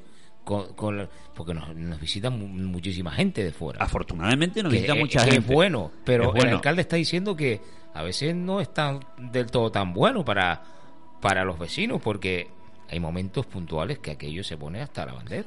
Entonces él hablaba, eh, hacía una expresión. Vamos, que los servicios no dan abasto. Sí, ha- había una expresión de daños colaterales, ¿no? Y, y bueno, y había muchísimos comentarios. Yo incluso hice un comentario en que decía, bueno, que a veces da la sensación, y te digo, que a Garachico llegan muchos turistas y llegarán más, de que el turista llega y lo soltamos ahí en el pueblo y venga, consumen en los bares y demás, pero que no se saca mayor provecho a ese turismo. Pues José Heriberto González, bueno, decía que habían, iban a haber algunas acciones en los próximos meses, en los próximos años, para poder sacar más provecho a ese turismo que viene. Como, como decimos en todos sitios, tú vas a Lanzarote y pagas por ver los ameos, pagas por aquello, pagas por todo. Y a veces aquí nos falta sacarle más provecho. El empresariado le saca provecho, lógicamente, pero son empresas privadas. Pero la administración es la que también tiene que sacar más provecho de ese turismo. Incluso se pueden generar empleos eh, con, con eso, ¿no? Entonces, eh, yo siempre lo he dicho, ¿no? Que a veces el empresario, sí, restaurantes, bares, eh, y siento decir una cosa, y siempre la digo, pero a veces son muchos empresarios de fuera, porque, hombre, que todo el mundo tiene derecho a abrir un negocio donde quiera, ¿no? Todo hay que decirlo, y con mano de obra de fuera, que todo el mundo tiene el derecho a contratar a quien le dé la gana. Pero ¿y eso molesta? Eh, no, no es que moleste, sino que yo soy de los que digo que tiene que haber un beneficio más directo hacia el ciudadano de Garachico, hacia el propio ciudadano del pueblo. Pero bueno, entonces, eh, Oye, ahí, te José Heriberto reflexionaba al respecto. Oye, eso. yo te tengo que hacer una pregunta, porque un oyente el otro día me preguntó, ¿te acuerdas del, del tren que había en Garachico? Mm, sí me acuerdo. El trenecito, ¿no? El- Yo no sé dónde era la empresa, creo que la Pero y empresa era de los que- vinos. Y al final, ¿qué fue con el tren y el carromato aquel de El caballo? carromato, que había? el carromato, ¿Qué se no, sabe lo, de no lo sé, el carromato yo creo que la persona que lo tenía eh, en su momento se, se retiró, se jubiló y no siguió trabajando. Y no siguió. Hasta donde yo sé. Y el tema del tren, pues no te puedo decir con exactitud lo que pasó. Que hubo marejada de fondo, sí. ¿Ah, sí? Y que era como el chacalchado del tren de, ¿Qué del consorcio. contando? Sí. Me da a mí la sensación de que de como que no se cumplía bien con, Con lo, con lo acordado. con lo pactado. con lo pactado, ¿no? Entonces lo voy a dejar ahí porque no, te, no voy a dar una información ni No, voy a hacer un comentario no. Yo te sobre cosas por curiosidad, ¿no? Porque y hay cosas, vamos a ver, Fran, hay cosas que hay que probar y si no funciona, no funciona y No, pasa nada. Tampoco claro. que si no pruebas, Pero no, que me resultó curioso, desapareció de la noche a la mañana y nunca más supimos de él. Y ya te digo, y lo que está en alza ahora y ha estado siempre es el turismo. El turismo en Garachico está creciendo, en la comarca también, y ahí, y ahí yo voy a hacer una reflexión. Yo voy a hacer una reflexión. Aquí nos caben los hoteles que nos caben, porque esto es una comarca pequeña y hay que buscar turismo sostenible, no edificios de 400 habitaciones, ¿no? En Garachico concretamente están los hoteles que están. No habrá más hoteles si no llega ningún empresario, compra alguna casa antigua grande y la restaura, por ejemplo. Pero ha surgido una modalidad que en muchos lados eh, le ha hecho daño a cierto sector turístico, pero en la Isla Baja creo que está beneficiando a la Isla ¿Cuál, Baja, cuál? que es el turismo de alquiler vacacional. Porque mm, es muchísimas las No, viviendas... pensaba que me iba a decir el de caravanismo. No, no, eso no. eso- Bueno, eso es algo que está bien, pero que no es una porque- cosa que aporte. pero- con cuidado con los, con los que usan las caravanas que también dejan sus perras en, los- en los, en los municipios. ¿eh? Bueno, sí, yo no he dicho que no, pero No, que no hay que es, no decirlo. es un turismo, vamos a ver, no es el turismo de riqueza como tal y como lo entendemos. claro. pero- Todo el que pero venga que también- es bienvenido. Pero bueno, es economía, ¿no? Yo- Es economía. Es un nuevo turismo que ha, ha venido para quedarse y a la vista está que estamos viendo pues muchas caravanas aquí en, en la comarca. Yo siempre he dicho que esto hay que regularlo. Sí, hombre, por supuesto. Aquí los que entraron a gobernar aquí en los hilos en campaña electoral anunciaban a bombo y a platillo todo, "Ah, cuando nosotros lleguemos al poder habilitaremos zonas para esta, parezco ya eh, el cuentacuentos, ¿no? El- por cierto, estábamos celebrando el Festival Internacional del Cuento, ahora hablamos de esto. Pero es que es así, Cristo. Y yo me enveneno, pero me enveneno, ¿eh? Porque claro, en campaña todo vale. Aquí todo es bonito, todo es de color rosa. Vamos a, a poner eh, esto aquí, aquello allí, salta para aquí, salta para allá, como dice Cristo por la canción. Pero oye, a la hora de la verdad, ni flores. Claro, porque no se piensa en la dificultad que tiene eh, legislar algo ¿Tú o crees que ordenar eso- algo, sino es en la idea que tú tienes. Pues, pues eso, pero eso es engañar al electorado. Claro, tú O sea, yo, mira, yo mañana monto un partido político. Y tú dices, ¿qué puede estar guapísimo hacer aquí? Escúchame Un- una cosa. Un, un tú escúchame, para la luna. Tú escúchame lo que te voy y a después no lo decir. puedes hacer. Tú escúchame lo que te voy a decir. Yo mañana me monto un partido político contigo. ¿eh? Que tenemos tirón los dos. De hecho, no diga usted esa cosa de que broma, que la gente que tiene Tenemos imaginación. tirón. Tirón quiere decir que votarían por nosotros.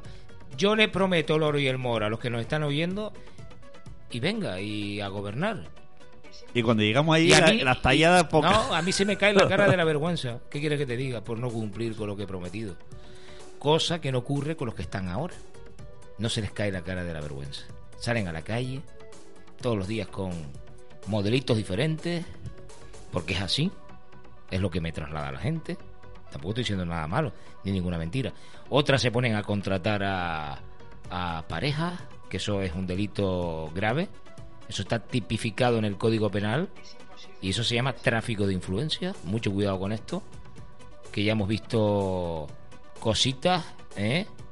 Que no somos ciegos, no somos tontos, que nos conocemos las leyes y que se pasan por la nariz todo. Y digo algo aquí, ¿eh? Ya la oposición aquí en Los Hilos lo denunció en- una rueda de prensa. Macu de León lo, lo, lo denunció y dio pelos, eh, o sea, dio datos precisos. Yo no sé aquí dónde está Fiscalía, ¿no? Que es quien tiene que intervenir aquí. Sí, bueno, habrá que ver también, porque. Porque si esto es así, aquí tienen que rodar cabezas. Esto no se puede quedar así porque así. Vamos a respetar la ley, vamos a respetar a las demás empresas que están pagando religiosamente sus impuestos y que pueden hacer perfectamente el mismo trabajo que este señor. Tráfico de influencia, lo, la justa o lo justo. ¿eh? Y esto se habla en el pueblo y yo espero y deseo además que se investigue y que se llegue al fondo del asunto. Porque es todos los días, Cristo. Esto. Todos los días. Así que vamos a, a portarnos bien. ¿eh? Y hacer bien la tarea. No, que, que- que- es que nos No, gastamos bueno, son, una cara. son asuntos delicados. Nos gastamos una cara, ¿eh? Que nos la pisamos muchos de ellos, de los que están gobernando. Y eso no se puede consentir. A lo que iba, monto un partido con usted mañana y América es grande, porque es lo que está pasando, Cristo. Aquí cualquiera monta un partido, se pone a decir disparates en, eh, en eh, la campaña electoral, prometen el oro y el moro, como el caso de que estábamos hablando de las caravanas, de que había que habilitar zonas y no hemos visto nada. ¿Sabes lo que pasa? Que en campaña electoral, Frank, se busca el marketing como el que vende un producto. Entonces tú vendes una idea, pero tú no, no, no has pensado primero si esa idea, con la legislación actual, con los mecanismos actuales en la administración, la puedes llegar a término o no, o si la puedes hacer rápido o la puedes hacer lento. Si no, tú llegas y tú dices, voy a montar aquí una lanzadera espacial los hilos, y todo el mundo dice, no, mira, Frank, que, que alto está apostando, nunca mejor dicho, pero luego resulta que tú aquí no puedes montar una lanzadera porque hay Pues una cuando ley que te mira, dice que no. pues cuando vengan las próximas, eh, que ni haciendo un aeropuerto aquí, ¿eh? que por cierto ya hubo un proyecto aquí que rechazaron, Sí, un proyecto privado de un, un aeródromo en Buenavista del Norte que hubiera venido genial. fuertes toletes. Bueno, Dejaron porque- escapar esta oportunidad, que esto podría haber traído puestos de trabajo, turismo, turismo de calidad, de calidad de perra. parapentistas, Pilotos. eh, pilotos de aviones comerciales, Avionetas, avionetas de turismo hasta de lujo. Una, ruta, una ruta, mm, una conexión aérea con el resto de las islas. Hombre, O- eh, en aeronaves pequeñas privadas. eh, Pero que y, se pod- y- y yo no sé, hasta, hasta aterrizajes en. en- Cristo, mm, puestos a, a decir hasta una helisuperficie para un hospital, un helicóptero medicalizado o un helicóptero de rescate. Chicos, que los tenemos botados arriba en la guancha en una pista, cuando podríamos haber tenido aquí un aeropuerto reducido, que tenemos aquí espacio suficiente. Sí, son, son aeródromos. Aquí en Y lo rechazaron. No hay, no hay ningún aeródromo de eso. Yo no sé en la Y lo- península y lo rechazaron. Y lo rechazaron. ¿A en- quién le preguntaron? ¿Al pueblo, ¿Al pueblo le preguntaron? No. ¿A la comarca le preguntaron? ¿O lo decidieron dos o tres? Es que estamos con lo mismo. Salen cuatro con una pancarta en la mano y ya se toma una decisión. Pero ¿por qué no se hace un, un, un proceso eh, electoral eh, con este tipo de, de, de proyectos que son proyectos que pueden beneficiar a la comarca y preguntarle al pueblo? Yo, de hecho, Fran, también te Por eso estamos estancados, Cristo. También te digo porque una cosa. no hay unión, hay desunión. te digo una cosa y va Y por la unión y el la papel desunión. el papel del eh, consorcio, El consorcio de la no isla funciona Baja, ya. ¿eh? el, co- el papel del consorcio pero no de- funciona. Y voy a decir por qué no funciona. ¿por qué? Vamos a ver. El consorcio Daute Isla Baja nació para impulsar la comarca con una serie de proyectos. Puerto Deportivo Garachico, ¿qué se hizo? se hizo, pero ahí está. Inacabado. Ahí está, ahí está, ahí está, que para adelante, para atrás, como la Yenca. eh, es cosa de otras administraciones, pero no ha ido a más, que es lo que se esperaba. Ecomuseo del Tanque, ahí está. No sé. Ha cogido un poquito más de Un poquito más de ritmo, pero, no sé ni para qué por- pero la, no es. por la presión que ha hecho Román Martín y Esther También, arriba. efectivamente. porque si no tampoco, ¿eh? Campo de gol de Buenavista. Eso está ahí. Deficitario totalmente, eso, eso quedó ahí porque no hay un turismo eh, demasiado. Pa' cuatro ricos pa' que a cuatro tal. jugar. Pero bueno, que se le puede sacar más provecho a un campo de golf. Claro, pero si, no se- pero si no lo promocionas como, como tienes que promocionarlo. Yo no he visto a nadie en. A nadie, perdón, a nadie, dije, mi madre. Yo no he visto. Chiquita patada al Esto- diccionario. no, pues eso es canario total. Que, es lunes. y después, otro gran Pero proyecto. a lo que voy, pero yo no he visto a nadie en Fitur eh, ofreciendo el campo de golf de Buenavista del Norte. Primero ofrece los del sur y los del resto de, de Eso- las islas que eso- el de Buenavista. Eso es verdad también. ¿Eh? Eso es verdad también. Claro, pero si no se preocupan los de aquí por llamar allí al cabildo, oye, que yo quiero un stand del campo de golf, o el propio hotel que está explotando aquellas instalaciones. Oye, Cristo, que tenemos huevos de oro, diamantes en bruto, en la comarca, Yo ya lo dije el otro día. y no han sabido... Que no se explotan las cosas al 100%. Mira, arriba en, en Erjos, y le voy a dar otra vez, el centro de visitantes, que tanto reclamaban ellas, tanto la del Partido Popular como la de Coalición Canaria, en campaña electoral le daban todos los días a Santiago Martín, todos los días, cada vez que venían aquí a la radio, que el centro de visitantes está cerrado, que eso es un diamante en bruto, que es la gallina de los huevos de oro, que cuando nosotros lleguemos a gobernar vamos a ponerlo en condiciones, vamos a abrirlo, vamos a darle operatividad. Han pasado dos años y medio y ¿sabes cómo está el centro de visitantes, Cristian? Cerrado a Calicanto. Peor. Te voy a decir cómo está. Ay. Mira, el otro día pasé por allí. Yo, mira, te lo juro, Cristo, que yo tuve que sacar una foto, un vídeo y un directo allí. Las hierbas han crecido tanto que ya la puerta no se ve. Por lo tanto, está peor que cuando estaba cerrado en la época de Santiago Martín. Que estuvo abierta. Cuando se inauguró, se abrió unos meses, hubieron allí unos, eh, unos se le dio la concesión a unos jóvenes del, del barrio, pero luego pues se cerró, no sé los motivos, pero claro, lo que voy, en campaña electoral prometen el oro y el moro, Sin saber las después- dificultades que puede haber y después. después a la hora de la verdad, nada. Pues el otro gran proyecto que dio forma a la creación del consorcio de Autes La Baja fue también, que ese sí es verdad que no ha salido nunca, la regeneración de la costa de los hilos. Bueno, eso es un tema tabú. Es un tema tabú Tú que... preguntarle aquí a los políticos de los hilos. Por eso, eso es. Hay un proyecto, Una idea. hay una idea, hay, hay un problema con no sé qué terreno. Ya no sé ni qué más historias me han Costa, contado. Me- seguramente. Costa, sí, me han contado miles y miles de historias. Entonces por eso yo Y, llego a- y- y yo, y yo pregunto, ahora que tú sacas el tema de, de otra gallina de los oro como es el, el- la playa o dulce, déjense ya de engañar al pueblo. ¿Se puede hacer? Háganlo. No se puede hacer. No lo haga. No prometan algo para ganar unas elecciones. Porque esto es así. Esto es así. Y estoy cabreado y caliente ya con este asunto. con este y con muchos más que tenemos en el tintero que los hilos. Pero es que, Cristo, siempre con lo mismo. Oye, es que es una cosa que yo mañana monto un partido político. ¿Para qué, mucha? ¿Para qué te metes en eso? Eh, Aló. A ver, sube, sube la música. Ah, esa es la música que vas a utilizar. Ah, es muy flojita. ¿Para qué? ¿Para el otro cartuchazo?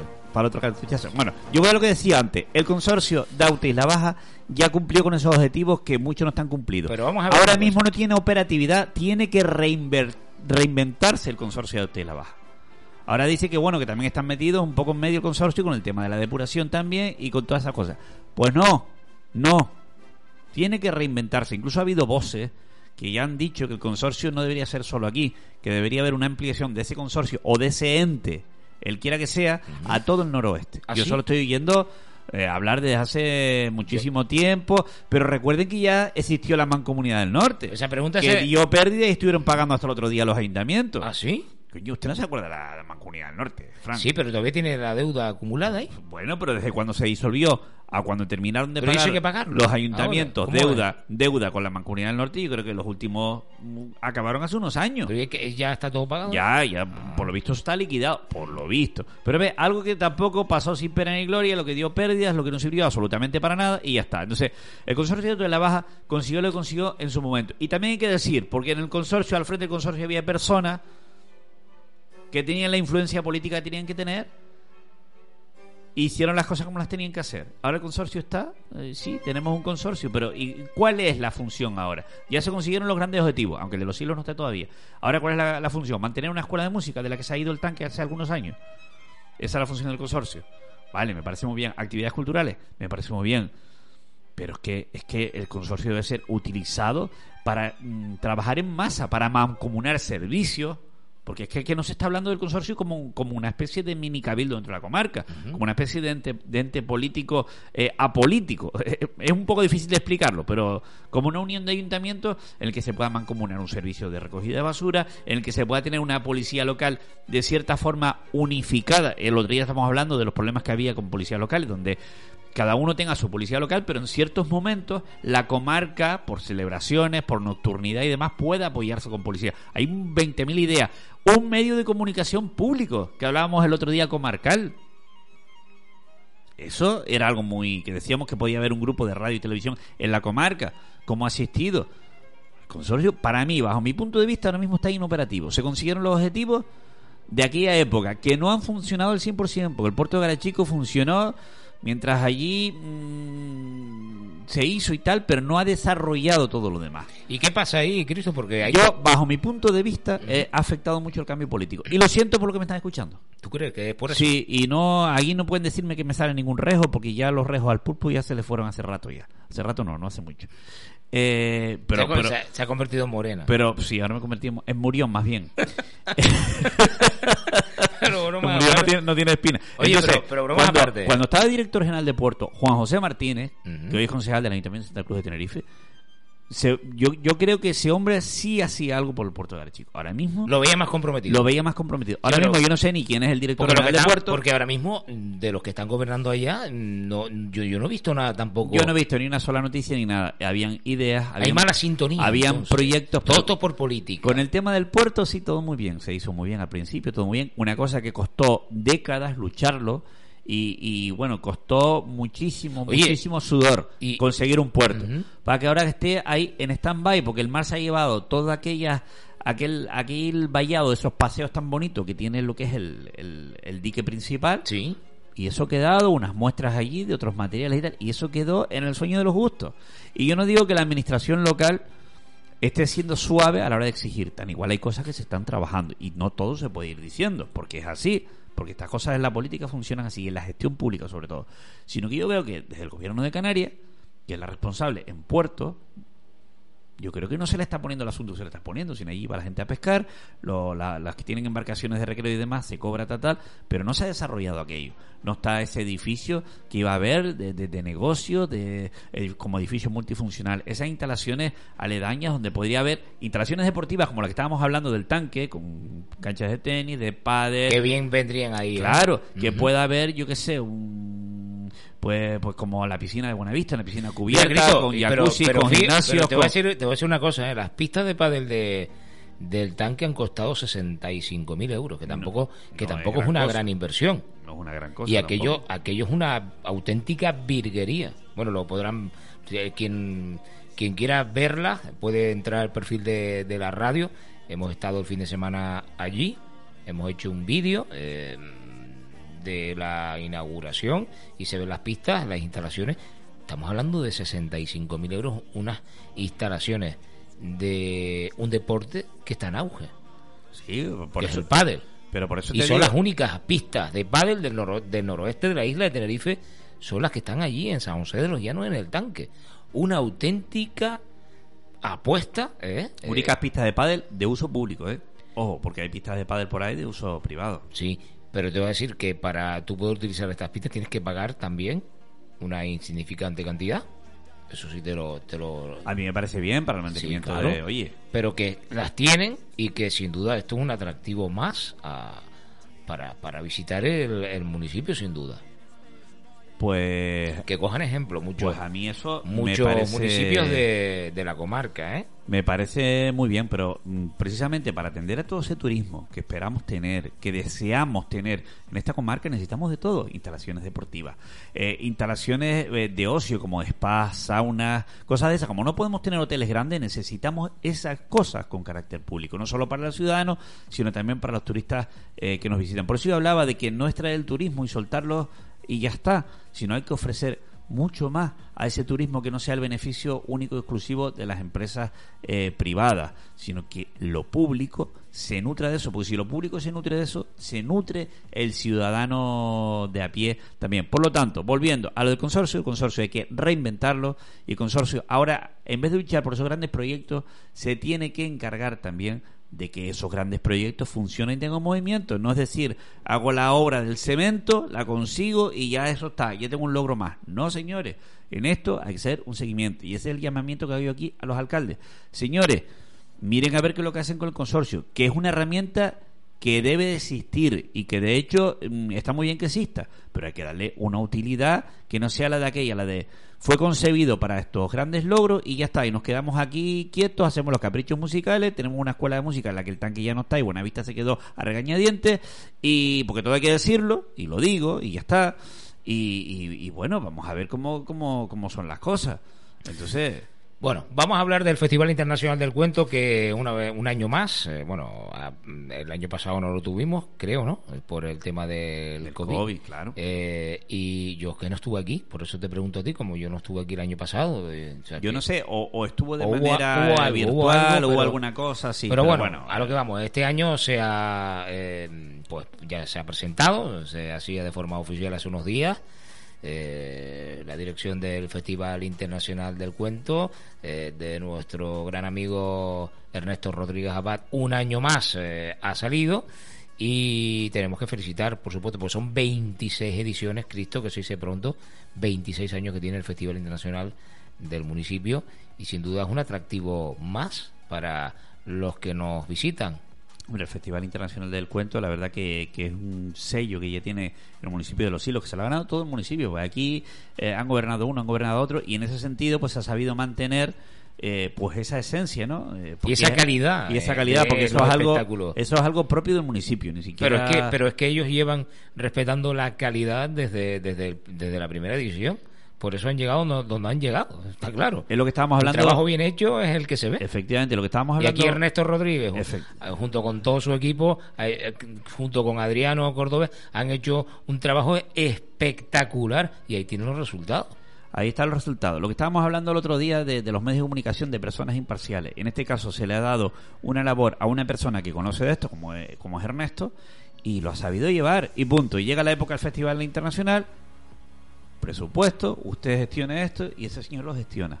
Ahí no mete la nariz nadie más. Y esa es la calidad, esa es la calidad que tiene el festival. Claro, no está politizado. No está politizado, es una cosa eh, que llega ahí y se hace y punto. Y a mí me parece fantástico.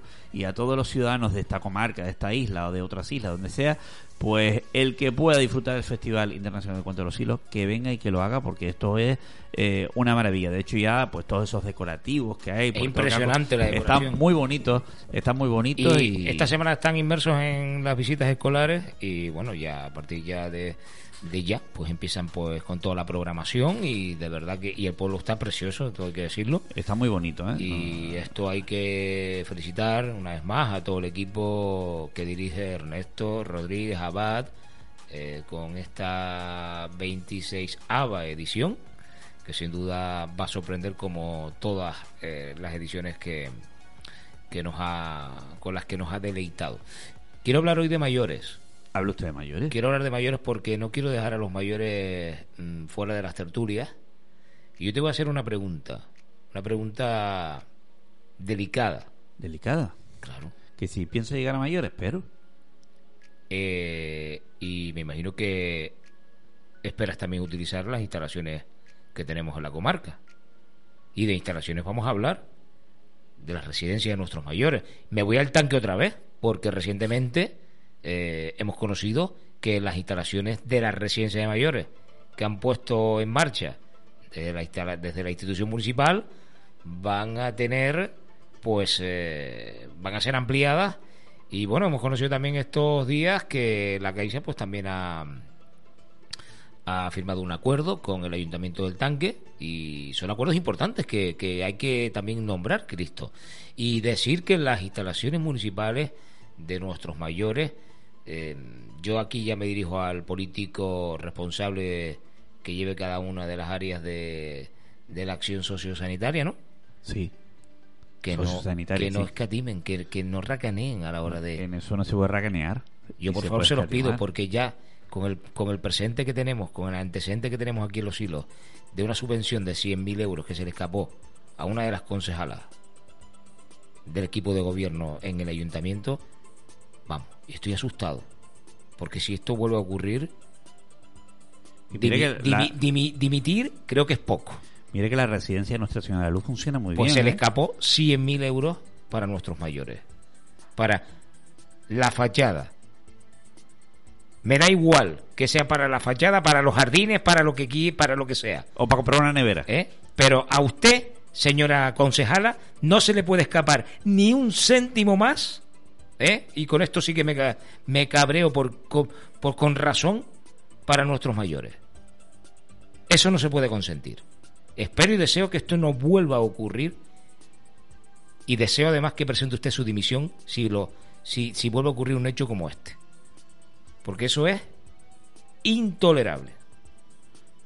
Eso no se puede permitir. Hombre, hay que pensar que vamos para viejos y, que últimamente, a lo largo de, los años, ya las generaciones, esto no es como antiguamente, ¿no? En que la gente mayor se cuidaba en las casas porque en, la, pareja no trabajaban los dos. Estamos hablando de lo que estamos hablando, que es un tema muy sensible muy y que esto no se puede permitir ni aquí, ni en Garachico, ni en, ningún sitio. Ni en ningún sitio. Por cierto, ¿Ico no tiene ninguna residencia? Sí, sí tiene. Pero me decía el otro día aquí que no depende del, del ayuntamiento, me lo decía Javier Sierra el otro día aquí, que las gestiona todas, por lo visto, la, porque claro, las que tienen las gestiona eh, el IAS, pues posible, ¿no? El IAS, claro. Pero, vamos a ver, es que dependiente, nadie te obliga a que la residencia sea dependiente de, de, un, de una administración local. El IAS gestiona muchas residencias. Una de ellas, pues la, la, la que está en la zona del, del hospital en el norte. Exactamente, esa fue la que... Esa es la que gestiona Elías. Después está la otra, que es una fundación, que es la que está en la zona del polígono Las Almenas. ¿Vale? Lo que es el eh, Jesús de Nazaret, esa también la, gestiona una fundación que también gestiona una residencia en el Sausal. son privadas, son privadas, creo estas, ¿eh? Bueno, pero pero, pero estamos hablando de las públicas. Pero estamos no, pero estamos hablando de que aunque sean de las que no, gestionan los ayuntamientos. no, privadas, no son privadas, pero privadas que sean de una empresa privada, sino que son de otros organismos. Por ejemplo, el Ayuntamiento de Garachico tiene una, el hospital de toda la vida, que es de la de las más antiguas que hay. Que pertenece al ayuntamiento. Que pertenece al ayuntamiento. Es un patronato. O sea, es, por decirlo de alguna manera, entrecomillado, como si fuera una empresa pública, por decirlo de alguna manera. Dentro de tal, pero es gestionado. Pero, hombre, si Elías gestiona una residencia, la gestiona también, se gestiona también con fondos públicos. Otra cosa es que, que una residencia que la lleve un, que, que, sea gestionada no solo de manera privada, que hay empresas privadas que se dedican a esto también, sino que sea gestionada por fundaciones como el Hogar Santa Rita y estas cosas así. Otra cosa es que a esa residencia también a través del, del, IA eh, se, se gestionen plazas para residentes y demás. Eso es otra cosa, que hay conciertos, que se concerten plazas. Es otra historia también, ¿no? Eh, eh, es un poco complejo este tema y hay que decir que este tipo de servicio tiene que mejorar con los años, incluso ir a más, porque cada vez se va a usar más. Cada vez se va a usar más. Hasta hace no, muchos años los mayores se cuidaban en las casas, pero ya trabaja todo el mundo, ya trabaja tal, ya cuando se llega mayor hay ya más nadie, hay más demanda. Ya nadie tiene tiempo. hay, más, hay más demanda. hay más demanda. es que los tiempos cambian, tú lo has dicho. Los tiempos cambian y, y de hecho que que, vamos a ver que cualquier familiar que pone ahí a su padre, a su madre, mm, quiere las mejores atenciones. Yo también voy aquí a lanzar un poquito, voy a, voy a alzar un poquito, voy a poner el grito un poco en el cielo con nuestros mayores. Hay que visitar a nuestros mayores. Ya me refiero a los familiares. El otro día leí una noticia aquí, Cristo, que me, me indignaba, me, me, me, me producía náuseas una doctora del hospital universitario denunciaba en un periódico, creo que fue en el diario de aviso, de no sé cuántos abuelos en el hospital abandonados sin recibir una visita familiar. La doctora estaba cansada ya de llamar por teléfono a los familiares. Abandonados. Pero era un número importante de, abuelos ¿eh? ocupando eh, el hospital universitario que yo digo que aquí no, no, no hay corazón, no hay alma, no, no les duele. Hombre, lo que pasa es que mm, a veces hay escasez de. ¿Qué está pasando de, de camas sociosanitarias. Vamos a ver, una persona mayor ingresa a un hospital con una patología. Pero vamos a ver, para, pero no. Y después tiene que ir a algún sitio. Lo que estaba, pero no puede estar ingresado de por vida. Pero lo que estaba denunciando la doctora es que ninguno de los familiares iba a visitar a esas personas que estaban allí. Ah, no, eso, es. A mí me da igual que, que a mí me da igual que ocupen una cama. A mí me da igual que saquen las perras donde sea. Eso está claro. A estas personas hay que atenderlas dignamente. ¿eh? Y si no hay camas, que las busquen. No, pero es que cuando, cuando, cuando tú vas al hospital y te curas, ya esa persona a lo mejor ya no puede ir a su casa o no tiene familia que la recoja. Entonces tiene que ocupar una plaza sociosanitaria en un geriátrico, por ejemplo. Exacto. Pero es que a veces hay problema con eso, que no hay sitio. Pero, yo no me refiero a eso, Cristo. Sino a la familia que las familias que no van a visitar a estas personas, no se preocupan por estas personas mayores. Pero hasta, hasta dónde llega la maldad, ¿eh? Hasta dónde llega la maldad de la gente. Es que es una cosa que yo no, que yo no me, que, yo no me lo explico. Pues la autora ya no sabía ya lo que hacer y fue al diario de aviso, creo que fue, que, le hizo la, la entrevista. Le recogió la, la, denuncia pública que ha hecho esta eh, doctora y la verdad que es triste, ¿eh? Esto es triste. Entonces que hay veces que nos olvidamos de lo más importante que son nuestros seres queridos yo la, verdad que no sé lo que están pensando muchos de ellos, pero que esto está ocurriendo aquí. Eso ocurre. Y eso ocurre todos los días. Y después cuando ya no están, es cuando salimos corriendo, ¿no? Claro, cuando ya no están, cuando salimos corriendo, el pobre, la pobre, y, lloro, y, lamento y, en vida nada. Está feo que lo diga, pero y salimos corriendo a ver a ver si nos dejó algo. ¿Eh? eso, eso, por supuesto que lo hace todo el mundo. ¿Pero qué es esto? ¿Eh, Cristo? Es que, es que, chicos, son cosas que, que, que, pasan y que nadie las dice. Y de las que nadie se preocupa. Y son situaciones, oye, que, que, duelen. Si usted no puede atender a un familiar, eh, por lo que sea, se gestiona una plaza en una residencia, en un centro sociosanitario.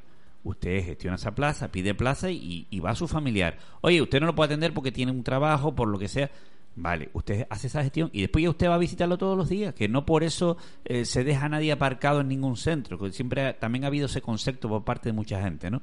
No, eso no quiere decir nada de eso tampoco, pues, sino que por su situación no le puede atender correctamente y a lo mejor ahí le atienden bien. Que por cierto, los sueldos en los centros sociosanitarios, a ver si los vamos estabilizando en esta querida tierra, que están por los suelos, que no sirven absolutamente para nada. si cobra más un político que un médico. Yo lo digo en, en los centros sociosanitarios, en los centros hospitalarios, hay determinadas categorías que cobran una mierda. Qué barato- y, lo- y perdonen la expresión. Mira, qué barato sale, qué barato sale en este país salvar una vida. Pero ¿sabes lo que pasa? Que en este tipo de centros, ¿sabes de lo que presumen los políticos o los gestores de los centros? Del superávit, no del servicio. Del servicio no presume nadie.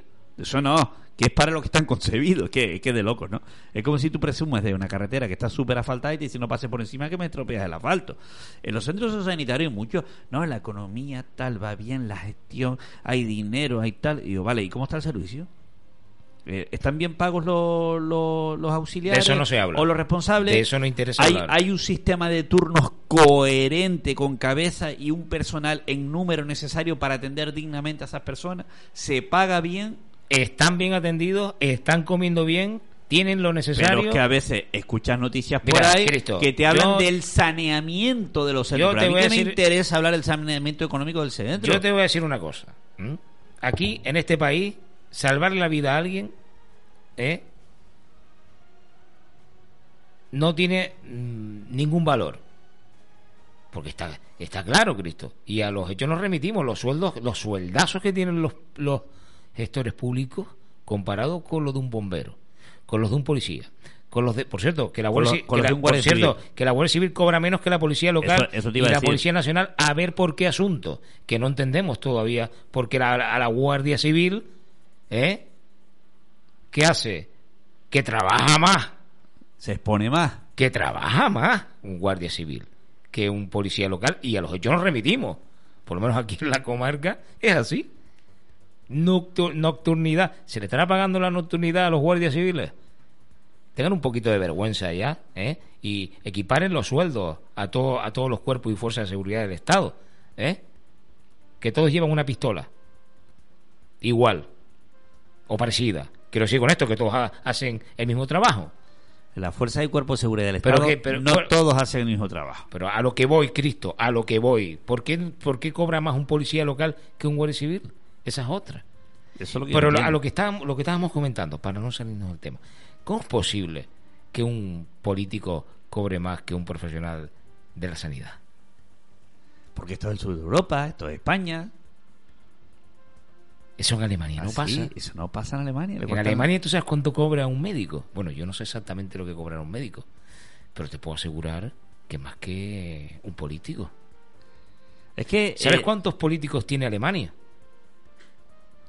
La mitad de los que tenemos aquí. ¿Y sabes en cuánto nos duplican en Alemania el número de habitantes? pues un montón. Pero un montón. ¿Qué pasa? ¿Que aquí somos más chachi? El problema es que para la política no se ha mirado la categoría profesional. Ni la no- calidad de la persona. Porque no se porque no se pide currículum, obviamente. Sí, cualquiera- cualquiera claro, es político, Usted igual. mañana, yo qué sé, puede ser alcalde, puede ser presidente, pero nadie le va a pedir un currículum. O sea, nadie le va a pedir un currículum. Eso es lo que ha fallado. Por eso a mí cuando hay políticos que se ponen de petulantes y de yo soy tal y de yo soy cual y yo mando y digo, pero vamos a ver que eres un empleado mío.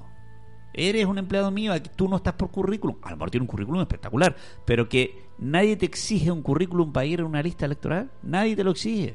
Esto es una cosa un poco de gente Yo creo preparada. que, yo creo que Eh, esto, esto, esto se debería de cambiar urgentemente. Esta ley hay que cambiarla urgentemente. Lo que no se puede hacer es que cualquiera eh, llegue a, a sentarse en el puesto de alcalde y, y, y venga y aquí todo... Y te digo una cosa, listas abiertas, pero listas abiertas que cada formación política lleve su lista, digamos, y que el orden de la votación en esta lista abierta sea el orden de responsabilidad y el puesto que pueda tener esa persona. Claro. Porque hay mucho concejal ganando sueldazos o sueldos, o por lo menos para comer, ¿eh? por el arrastre del candidato principal o por el otro concejal o ¿Ah, por el sí? otro cual.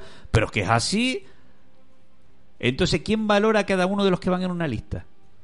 Yo sé de muchas listas, de muchos sitios, que si las listas fueran abiertas, no hubieran salido concejales. No hubieran salido concejales. Y a lo mejor están un 3, un 4 por el arrastre del primero o del segundo. Por el arrastre que provoca en la sociedad o por el trabajo que, que ha hecho esa persona. Entonces, la ley electoral hay que cambiarla. Urgente, está claro, además, urgente. está claro. Y Pero hay que lleva- pensar en la mayoría. Pero sigue hablando de esto toda la vida. Toda la vida, o sea, no... También se lleva hablando de los sueldos de esta gente toda la vida, pero ¿quiénes son los que tienen que Poner el cascabel al gato. ellos? Y a ellos no les interesa bajarse el sueldo. Y ya tú ves, y después, está claro. y después los gobiernos que hemos tenido a nivel Porque a los- nacional... A, a los que están en el Congreso de los Diputados, que son los únicos que pueden hacer la reforma, ¿no? Cambiar la ley. Sí, son los de los gin tonic, Tú le, tú le dices mañana, encima los pagan a cuatro pesetas.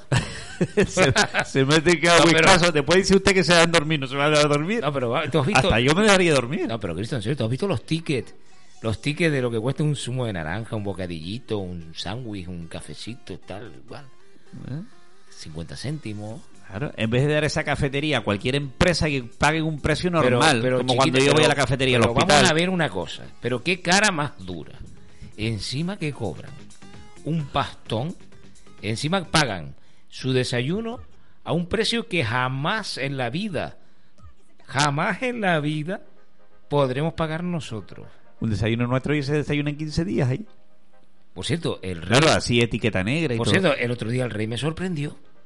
¿Quién, Felipe? Felipe, se la primera vez que se subía en una guagua, Pues me parece muy bien. pero nunca se había subido una guagua. Ah, no lo sé, a lo mejor de dijo, él, ¿eh? A lo mejor de una- Nunca. Nunca. Ah, pues fíjate. Jamás. La primera vez que se subió una guagua. Y seguro que estaba contento. Bueno, allí hubo para todo. Fotos hubieron. Fotos hubieron. Sí, bastante fotos. Pero que me parece curioso esto, ¿no? Que.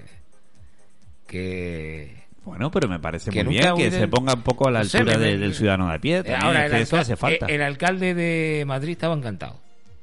Hombre, Estaba- me estaba- imagino. Estaba allí encantado, porque claro, no era la primera vez que, que coincidía en, eh, en el autobús, como lo dicen ellos, la guagua con eh, su majestad el rey. La verdad que... Oye, mm, hablamos también de encendidos navideños. Madrid ya creo que ha encendido o...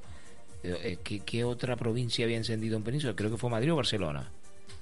Puede ser Barcelona. Barcelona es posible. Siempre se adelantan, ¿no? Los catalanes. Yo, yo lo que digo, cada vez se adelantan más los encendidos. Bueno, yo era navideños. lo que voy, encendido aquí en la comarca.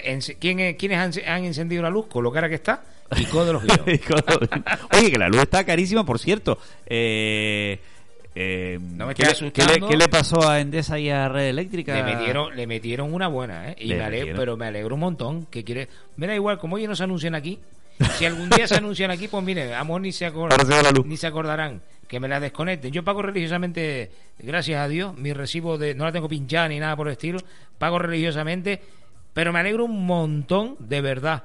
¿Cuánto dinero fue? Por el cero energético. Unos tres, no sé si fueron 13 millones de euros. o- Yo lo que los obligo, mira, yo no le pongo Pero una a multa, porque a lo mejor eso es limosna para ellos.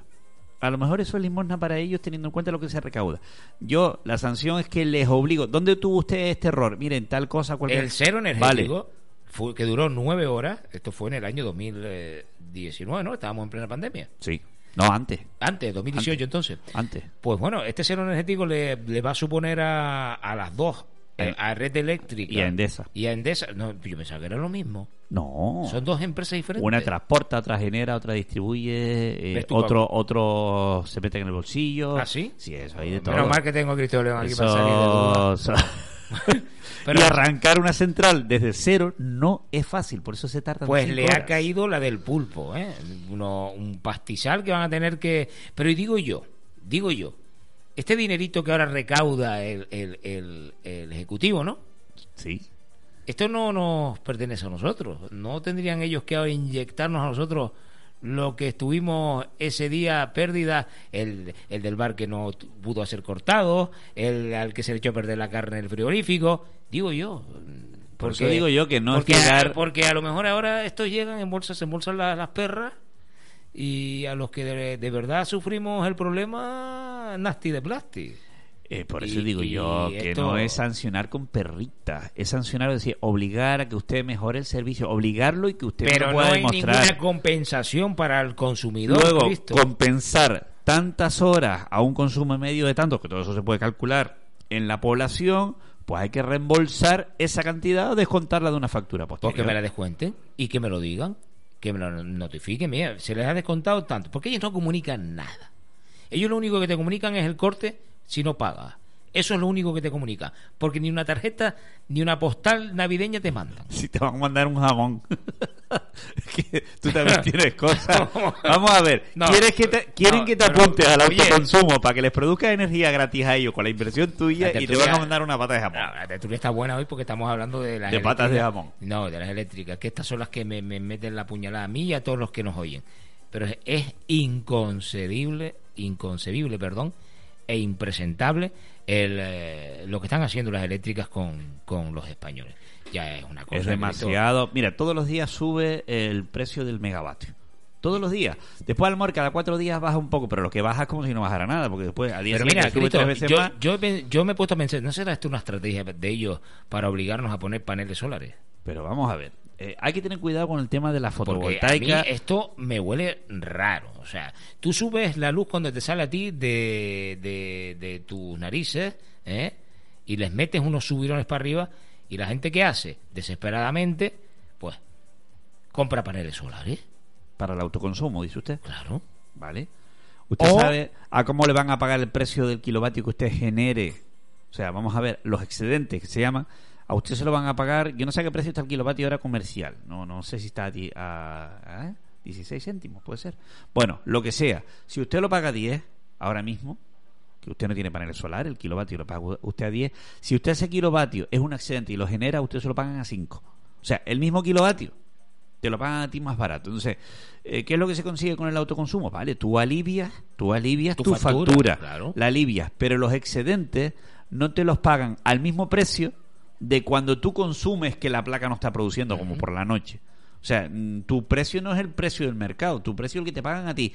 Y tu factura, si llega a cero en cuanto a kilovatios, porque vamos a suponer que tú generas un montón y tienes poco consumo, eh, no te van a pagar si generas más. No sé si me estoy explicando. Sí, sí, sí, O sea, no, eres un productor. Simplemente esto es para aliviar un poco. Pero ellos se, eh, pero ellos, ellos se, se benefician de mí.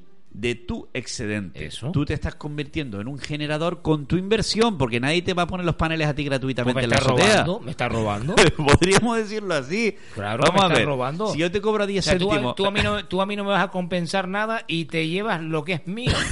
O sea, claro, ¿cómo te lo mi- compenso, pero a precio de gallina flaca. Pero qué cara más dura, de verdad. Te lo compenso, ¿Eso, pero- ¿Eso es así? Claro, entonces. Ah, pues mira qué bien. Yo, yo la verdad que lo del tema del autoconsumo no lo tengo eh, muy claro, sino el sistema off-grid, que, que es un sistema que es que lo que tú generas eh, lo consume primero la casa y cuando la casa va necesitando más va cogiendo del contador. Pero que no tiras nada hacia, hacia la red. Ese es el sistema que a mí Pero me luego gusta. está también el sistema de baterías que almacenas tu energía. Sí, pero las baterías son caras y el mantenimiento es caro. O sea Digamos que... Que, a mí mm, lo que no me hace mucha gracia es el sistema ese del autoconsumo en el que la gente monta un montón de paneles y hace una inversión tremenda que si te equivocas en el cálculo y en la compra de paneles, ¿Ah, la amortización vas a tener, para superar la amortización de esa inversión, de esa instalación, van a tener que pasar muchos años. Si te descuidas no ganas. ¿Qué dice? Claro. O sea, todo esto es una trampa. Mira, aquí hay un señor que encontré yo... Entonces, Cristo, lo de montar paneles solares. No, mm, sí, pero hay que hacerlo inteligentemente. Pero bueno, para eso está- hay empresas especializadas que te Sí, hacen pero el bueno, la- cálculo. pero las empresas también te hacen el cálculo en base al autoconsumo. También, Ya no, si usted quiere bajar su factura en tanto, tiene que montar usted tanto. Pero hay que pensar en la amortización. Pero hay gato encerrado con esto, entonces. Yo no lo veo muy claro. Hay empresas que dicen que sí, hay empresas que dicen que, que dicen que no. Yo, si te vas a aislar, es complicado.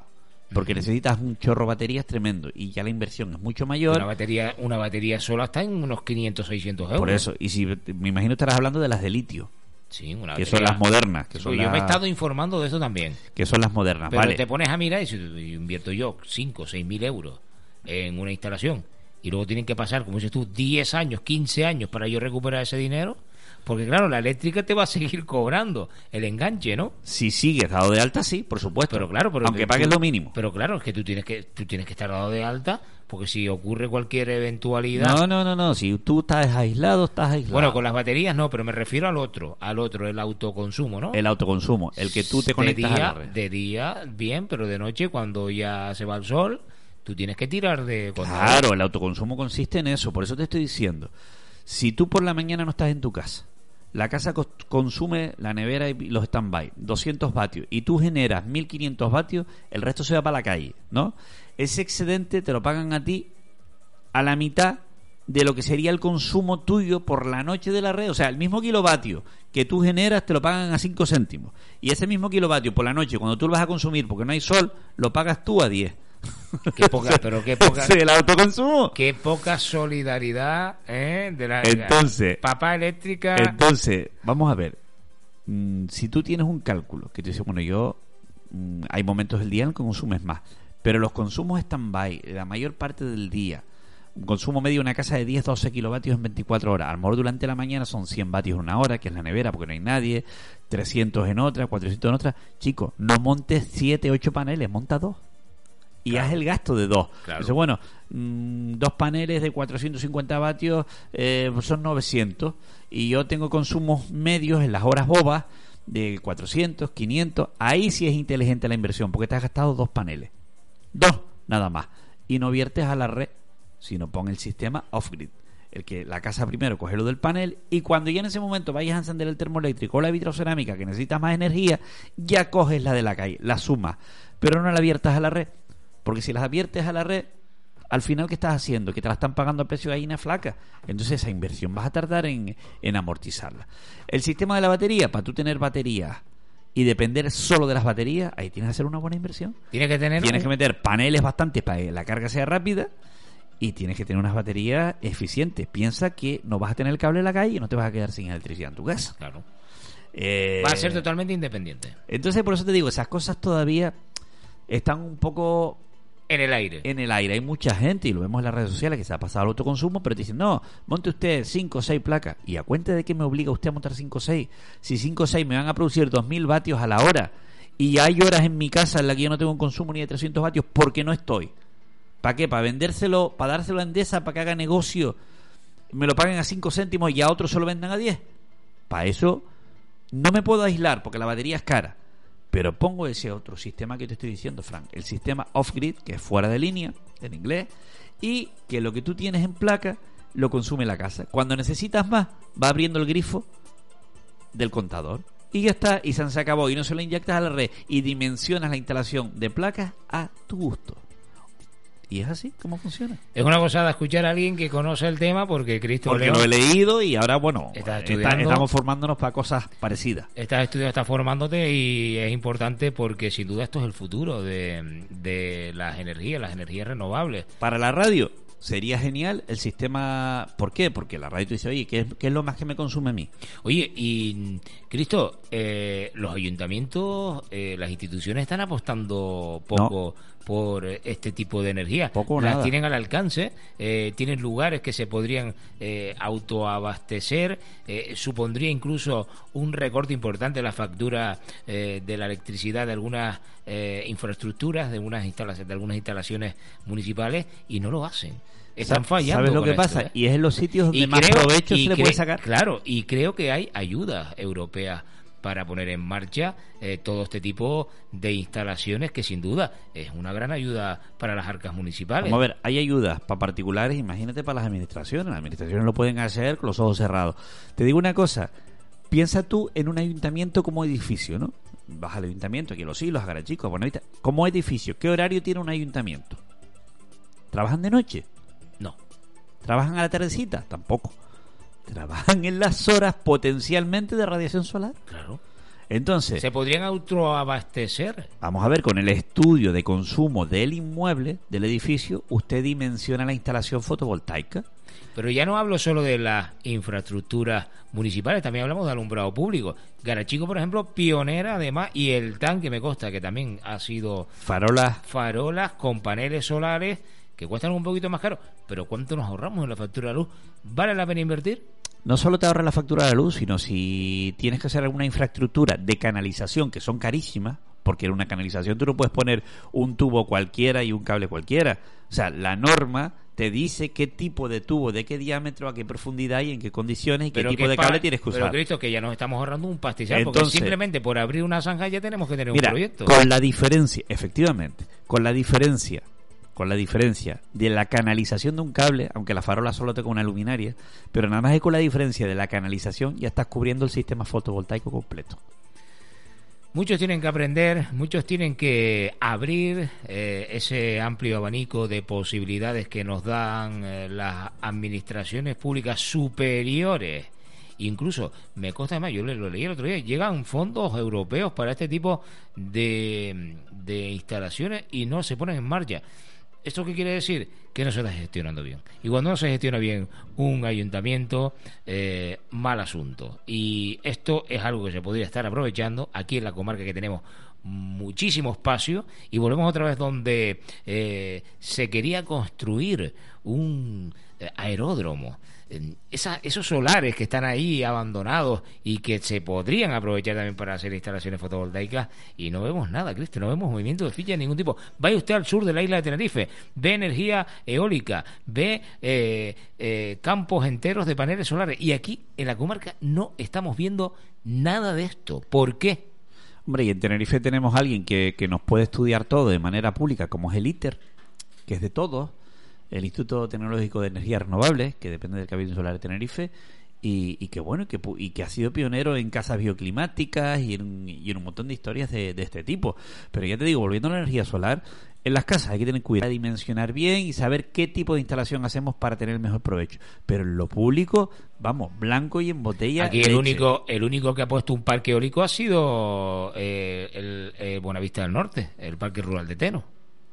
Sí, pero bueno, hay eh, tres. Yo no sé de quién es propiedad ese generador, de que si es alguna empresa. Eh, pero que, quiero decir que, son factibles, que funcionan, que tenemos alicios aquí. Yo no sé de cuántos megavatios serán esos. Pero, es, una zona concreta de vientos, ¿eh? Mira, no, en cualquier sitio, porque haya brisa se puede colocar un aerogenerador, también hay que decir. No en cualquier sitio. pero bueno, pero podemos poner paneles solares. Pero paneles solares sí. Lo que pasa, bueno, la ventaja del aerogenerador es que te funciona día y noche donde haya viento, porque de noche el viento sigue. ¿No? claro, claro, es que se complementa con, se complementa. Con, la energía solar. Entonces, el tema de la, de la fotovoltaica, y una cosa, y, ¿sabes cuándo va a ser el revulsivo? Cuando alguien o alguna empresa, cuando se desarrolle una batería que rinda el doble y se desgaste menos. Menos. Y que cueste menos. Eso sería carga fría, que hay algunos inventos ya por ahí. Oye, ¿cómo se... llama el material este famoso que se extrae, creo que por cierto, de nuestras costas, de nuestra zona, de nuestra Que por cierto, que ahora ya, hablando de extracciones, hay saperoco ya, porque Marruecos ha autorizado algunas empresas Y claro, y como ese aquí... es otro debate, ¿eh? Como, ese es otro debate, pero hay que leer sobre eso, porque yo no sé, no sé cómo yo leí la noticia. Pero está la cosa complicada con pero claro, como aquí en la península lo que nos defiende aquí Canarias son los que son, pues claro, aquí ya estuvimos quejando no hace años con respecto a ese tema y, eran, vuelto, eran cantos de sirena como en el tema de Inma Serrano. Prepárelo usted para el final, búsquelo ahí en, el eso. ¿Te gusta? Eh, claro, cantos de sirena ha, habido mucho. Pero para no salirnos del tema. Bueno, era el coltan, bueno, hay muchos minerales que, se pueden extraer de aquí. Pero, Cristo, eh, ¿estarás de acuerdo conmigo de que aquí en la comarca se ha apostado muy poco con las energías renovables? Tenemos el mar, que también hay un método y tú lo conoces bien, de hacer energía eh, con las olas del mar. mira, en Gran Canaria, Cristo, es una auténtica pasada lo que lo que lo que estamos viendo eh, bueno, y ahora investigación el proyecto, hay un proyecto espectacular el de Chira el de la el de, de Chira eso es vamos a ver vamos a tener eh, bueno vamos a tener no va a tener Gran Canaria una central hidroeléctrica en Chirasori, en una isla. Cuando eso eh, siempre estamos acostumbrados a verlo en, los ríos, eh, buscando el salto, buscando tal. Pero que aquí estamos hablando de una presa. Pero aquí también se prometió el Moro con el salto de no sé qué. y al final. salto.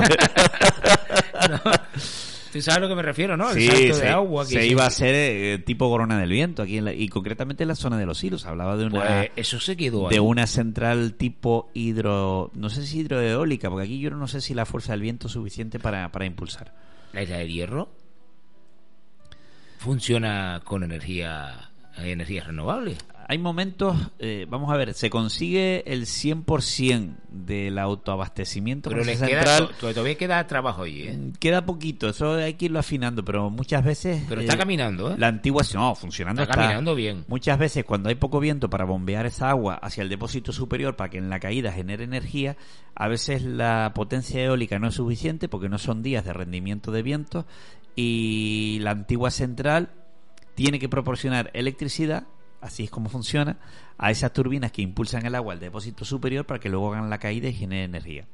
no siempre están al 100%, pero que han acolchado bastante el consumo de, de gasoil, del diésel. O sea, es más lo que están con energía del viento, que es la que se encarga de bombear desde el depósito inferior al depósito superior y en la caída generar la, la energía que, con la antigua central de los hinchos, si no me equivoco, se llama aquello. Una hora y 48 minutos que llevamos de tertulia. El eh, Cristo León, cada vez que viene, pues un libro abierto. más que yo también le pregunto, cosas que, que no deben de suceder. Pero bueno, esto es la tertulia de Radio Isla Baja. Miren, eh, tenemos a Raúl Pérez que está haciendo un trabajo en los relejos. El otro día hizo la presentación allí de, de de los camellos de, de esa buzón creo que también creó sí decoración navideña vamos a hablar de Raúl Pérez que próximamente va a estar aquí con nosotros por cierto en Radio Isla Baja. Vamos a ver si coincide con, con nosotros en la tertulia. Sería interesante tenerlo en la tertulia. Pero quería preguntarte eh, para zanjar el tema de las energías renovables ¿no crees tú Cristo que aquí en la comarca se debería de tomar esto un poquito más en serio? sí Sí, precisamente estamos hablando de turismo sostenible, de una comarca sostenible. No estamos hablando de, de llevar las cosas al extremo, ¿no? Como se ha llevado a veces con alguna cosa, como la, como la depuración natural, como llevar las cosas a un extremo, no, sino de una manera práctica. O sea, decir, vamos a ver, eh, está esto, están estas tecnologías, los paneles solares cada vez son más económicos. Pues nada, ¿por qué no abastecer los edificios públicos e instalaciones públicas que funcionan en horario diurno con energía solar? Y amortiguar esa factura y damos ejemplo a la ciudadanía con eso. Espero que así sea. En los próximos años vamos a ver si lo vemos porque vemos que los políticos están más preocupados de cobrar a final de mes que de sorprendernos. Nunca nos sorprenden y hay cosas que ni siquiera las acaban, o sea, con eso ya lo, decimos todo. Por cierto, al Cabildo de Tenerife, por favor, a carretera, a falta de la carretera ya del tanque, que está que da pena y vergüenza ¿eh? por lo menos manden una cuadrilla a limpiar aquello, que aquello está, que da... El otro día vas a ir por ahí. asco, porque miren, latas me encontré. Yo subo con la bicicleta por ahí, aparte que la carretera, el asfalto está totalmente no, carretera requiere una, una actuación Para que vea, mira, me encuentro latas de refrescos de cerveza de todo tipo, eh, un pañal de bebé, incluso, me he encontrado varios ya. La vegetación ha ocupado parte de los dos carriles Sí, que sobre son tan anchos encima de la vegetación. Que tenemos que separarnos ahí. Los fines de semana las motos ahí se vuelven locos. Yo no sé lo que pasa en ese tramo. Parece que van a ser el, Yo no sé lo que está pasando, ¿eh?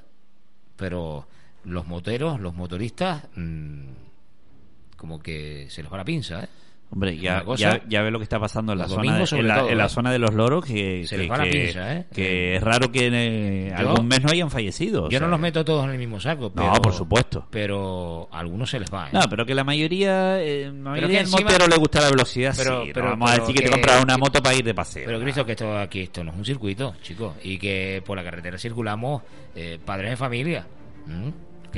No, lo piensan, te adelante por la línea continua. Hasta que, pasa, una desgracia. una desgracia, la culpa fue del coche. Porque esto es así. Oh, o el, o el, guardamiedos de la carretera. O el guardia civil, mira, me, multó. Pero si, pero si son tan soquetes algunos de ellos, algunos de ellos, no todos, ¿eh? Yo tengo amigos moteros que, que sé que respetan y tienen un comportamiento como, como tendría que ser y por eso no meto a todos en el mismo saco. Pero algunos de ellos incluso son tan soquetes que se graban, suben a las redes sociales la hazaña y después son pillados por la autoridad competente, en este caso por la Guardia Civil de Tráfico, correspondiente sanción y retirada de carnet. Porque encima lo ponen en el Facebook. ¿eh?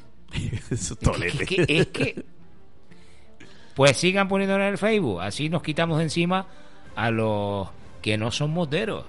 Porque ah. estos no son moteros. Eso no son moteros. El motero no, no va El motero responsable, serio y que realmente disfruta de la moto es aquel que sale con su pareja, tranquilito, con ese grupo de motos.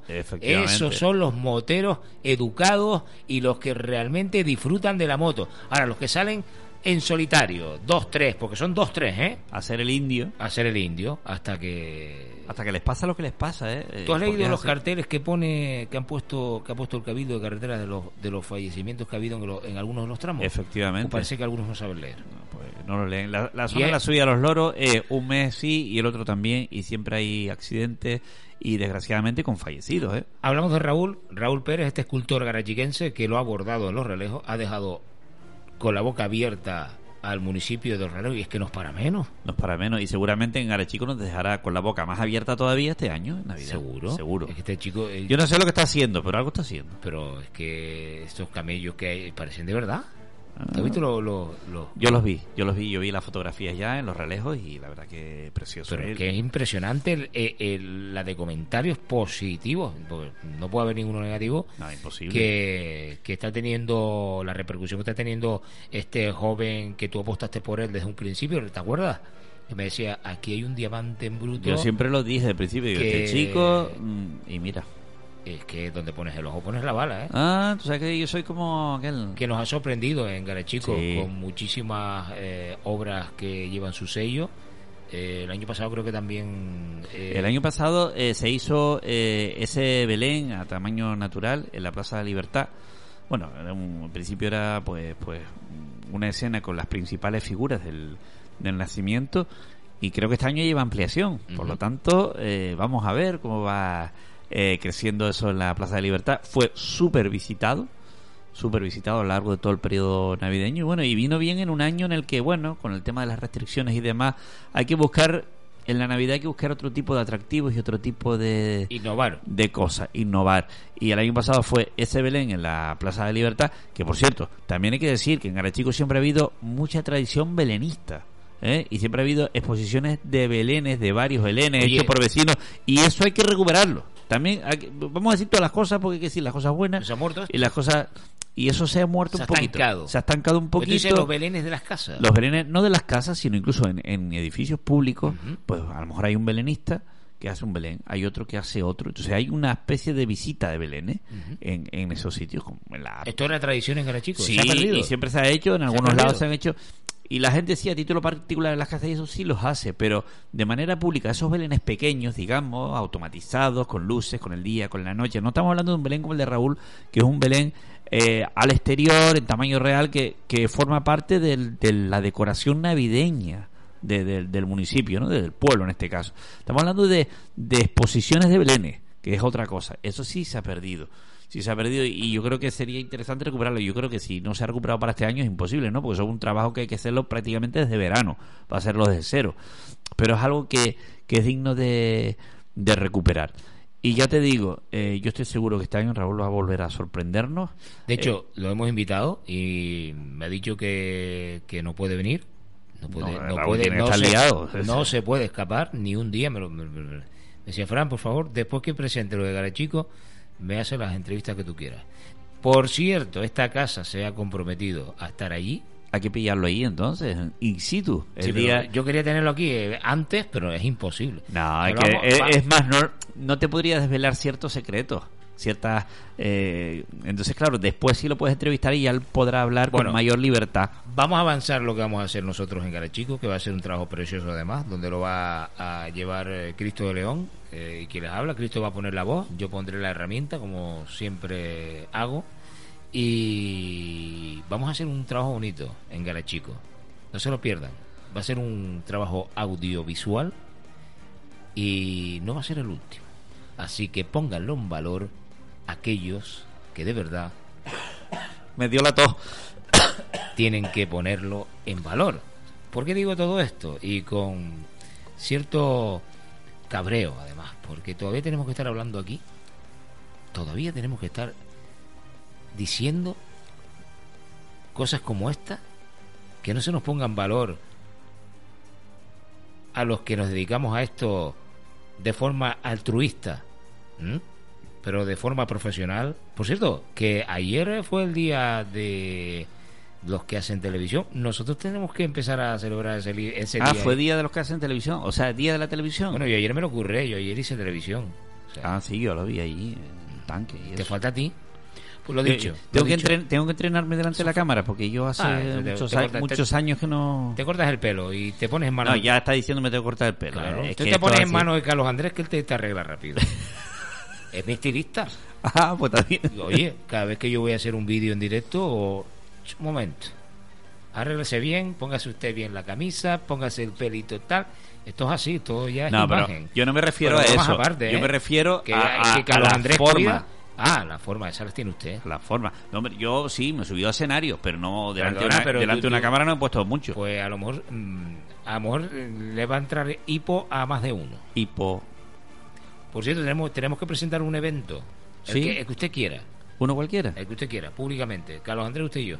Y si eso, invitamos a Iván García, que también quería apuntarse. Ah, pues no sé. Suban al escenario los cuatro y presentamos un evento ahí, en la. Eh, mismo. pero, pero subieron cuatro personas a un ¿Y escenario. ¿Por qué no? Hacemos un, algo diferente. Un algo diferente. Y no vamos.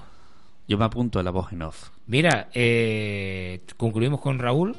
Raúl que va a pasar por aquí por estos micrófonos eh, después de la De las navidades. después de la Navidad. De- después de las navidades no, después de la, la inauguración de... Y te quiero preguntar ya una última cosa que ya no eh, ya estamos rozando las dos horas. ¿Y qué música es esa, muchacha? No, ¿Usted, qué se piensa? ¿Que esto aquí es una sala de fiesta? Bueno, ¿y por qué no? Las salas de fiesta hacen falta. Hacen falta. La verdad que es un- que es un sector que ha sufrido muchísimo con esto. ¿eh? ¿eh? Las salas de fiesta, yo me alegro mucho de que muchas de ellas puedan volver a abrir. Por cierto, que próximamente seguramente van a tener que pedir el certificado COVID. Esto todavía, Fran, de aquí a finales de año... Porque ya verán ustedes, ¿habrá cabalgata de reyes? Esa Ah, no creo que haya cabalgata de reyes. Esa es la pregunta del millón. Muchos están protestando que si para el fútbol sí, que si para un evento deportivo X sí, que si para esto sí, para las cabalgatas no. Pues esto es lo que toca. Esperar a ver qué es lo que pasa. Y yo espero y deseo que por lo menos los niños vean a su majestad de los Reyes Magos igual que lo hicieron el año pasado. Si es en coche, en coche, si es en, en, en una carroza, en una carroza, pero que por lo menos los niños puedan disfrutar de una noche mágica como es la noche de, de Reyes. Cristo, Eh, eh, es así, Fran, es así. Vamos a ver este año cómo van las, eh, cómo van las cosas. Sus majestades van a venir, eso, eso seguro, de una manera u otra van a venir, porque ellos siempre vienen. Y, y bueno, esperemos que, que se pueda hacer como mínimo lo mismo que se ha hecho otros años. Si no va a pasar la Navidad, como Dios nos ayude, eh, con estas restricciones y estas cosas. Y lo importante es a ver cómo radicamos esto, porque es más serio. Muchas Navidades vienen, muchas fiestas vienen y muchas novelerías vienen. Pero la salud, mm, si se pierde, es difícil de recuperarla. Y quien escape, porque todo hay que decirlo. Por cierto, hay nuevas dosis para las vacunas, para mayores, tienen que ponerse otra dosis. Y los que nos pusimos la de Janssen, que es una sola dosis, tenemos que ir a vacunarnos otra vez. No sé lo sabía, sí. ah, pues eso no lo sabía yo. ¿Usted se puso la una sola dosis también? No, yo puse dos, yo me puse dos. No, pues tú no. Tú de momento escapas bien así. Ahora, ¿Usted los mayores de sola? 60 y... Pero tú te pusiste Claro, la de. Janssen, la que era mono- eh, monodosis, por decirlo de alguna manera. Eh, los que nos pusimos esa tenemos que ponernos un refuerzo.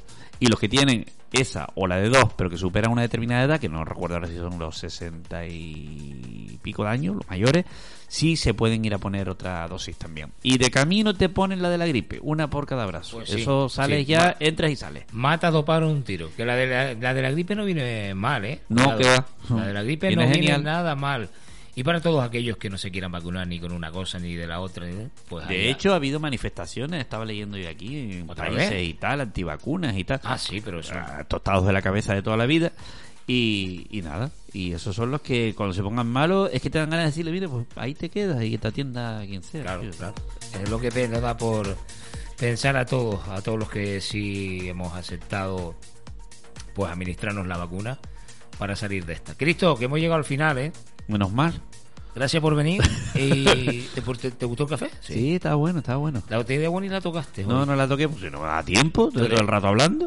Ni publicidad va, ni que pocas perras no tiene ya. Tú eres secano. Sí, ese cano, Mm. como las papas buenas. Cristo, gracias por venir un día más. Eh, espero que la próxima semana, por cierto, antes de ir, no nos vamos a ir. Reproducciones un montón, ¿no? De la. Bueno, la, la, la tertulia esta pasada, en la que hablamos de un montón de cosas, de medios de comunicación en la comarca, de los que están, de los que no están, de los que están en los Bueno. armarios y cosas de esas, Sí. eh, un montón de reproducciones. Y bueno, lo que te dije al principio, mucha gente me ha preguntado, oye, mira, esto es verdad, oye, mira, lo otro es verdad. Eh, cosas mías personales también me han preguntado, que hablamos en esa tertulia. Y nada, todo es verdad. Todo es verdad y todo está bien. Yo solo despedirme de todos ustedes hasta la próxima semana con otra tertulia y con más contenido. Sean felices, mm, eh, escúchenos, eh, no, no los voy a decir bien, ¿no? escúchenos en las redes sociales, en el Facebook, en el YouTube y en todas esas cosas. eh, porque esto nunca tiene desperdicio. Cualquier cosa, presente el libro Reclamaciones aquí a Fran García, que lo tiene, que es bastante grande. Sí, tíreme todos los, los trastos a mí. Gracias, Cristo. Adiós. Nosotros que nos vamos con la publicidad para yo voy a despedir el programa de hoy. Dos horas y tres minutos de tertulia. Em, yo no sé qué voy a hacer con este hombre, pero eh, vale la pena escuchar a Cristo, vale la pena tocar temas de la comarca y vale la pena porque nos preocupamos por nuestra gente y por nuestra comarca Daute o comarcas Daute eh, y Coden Daute, voy a decir, las dos comarcas.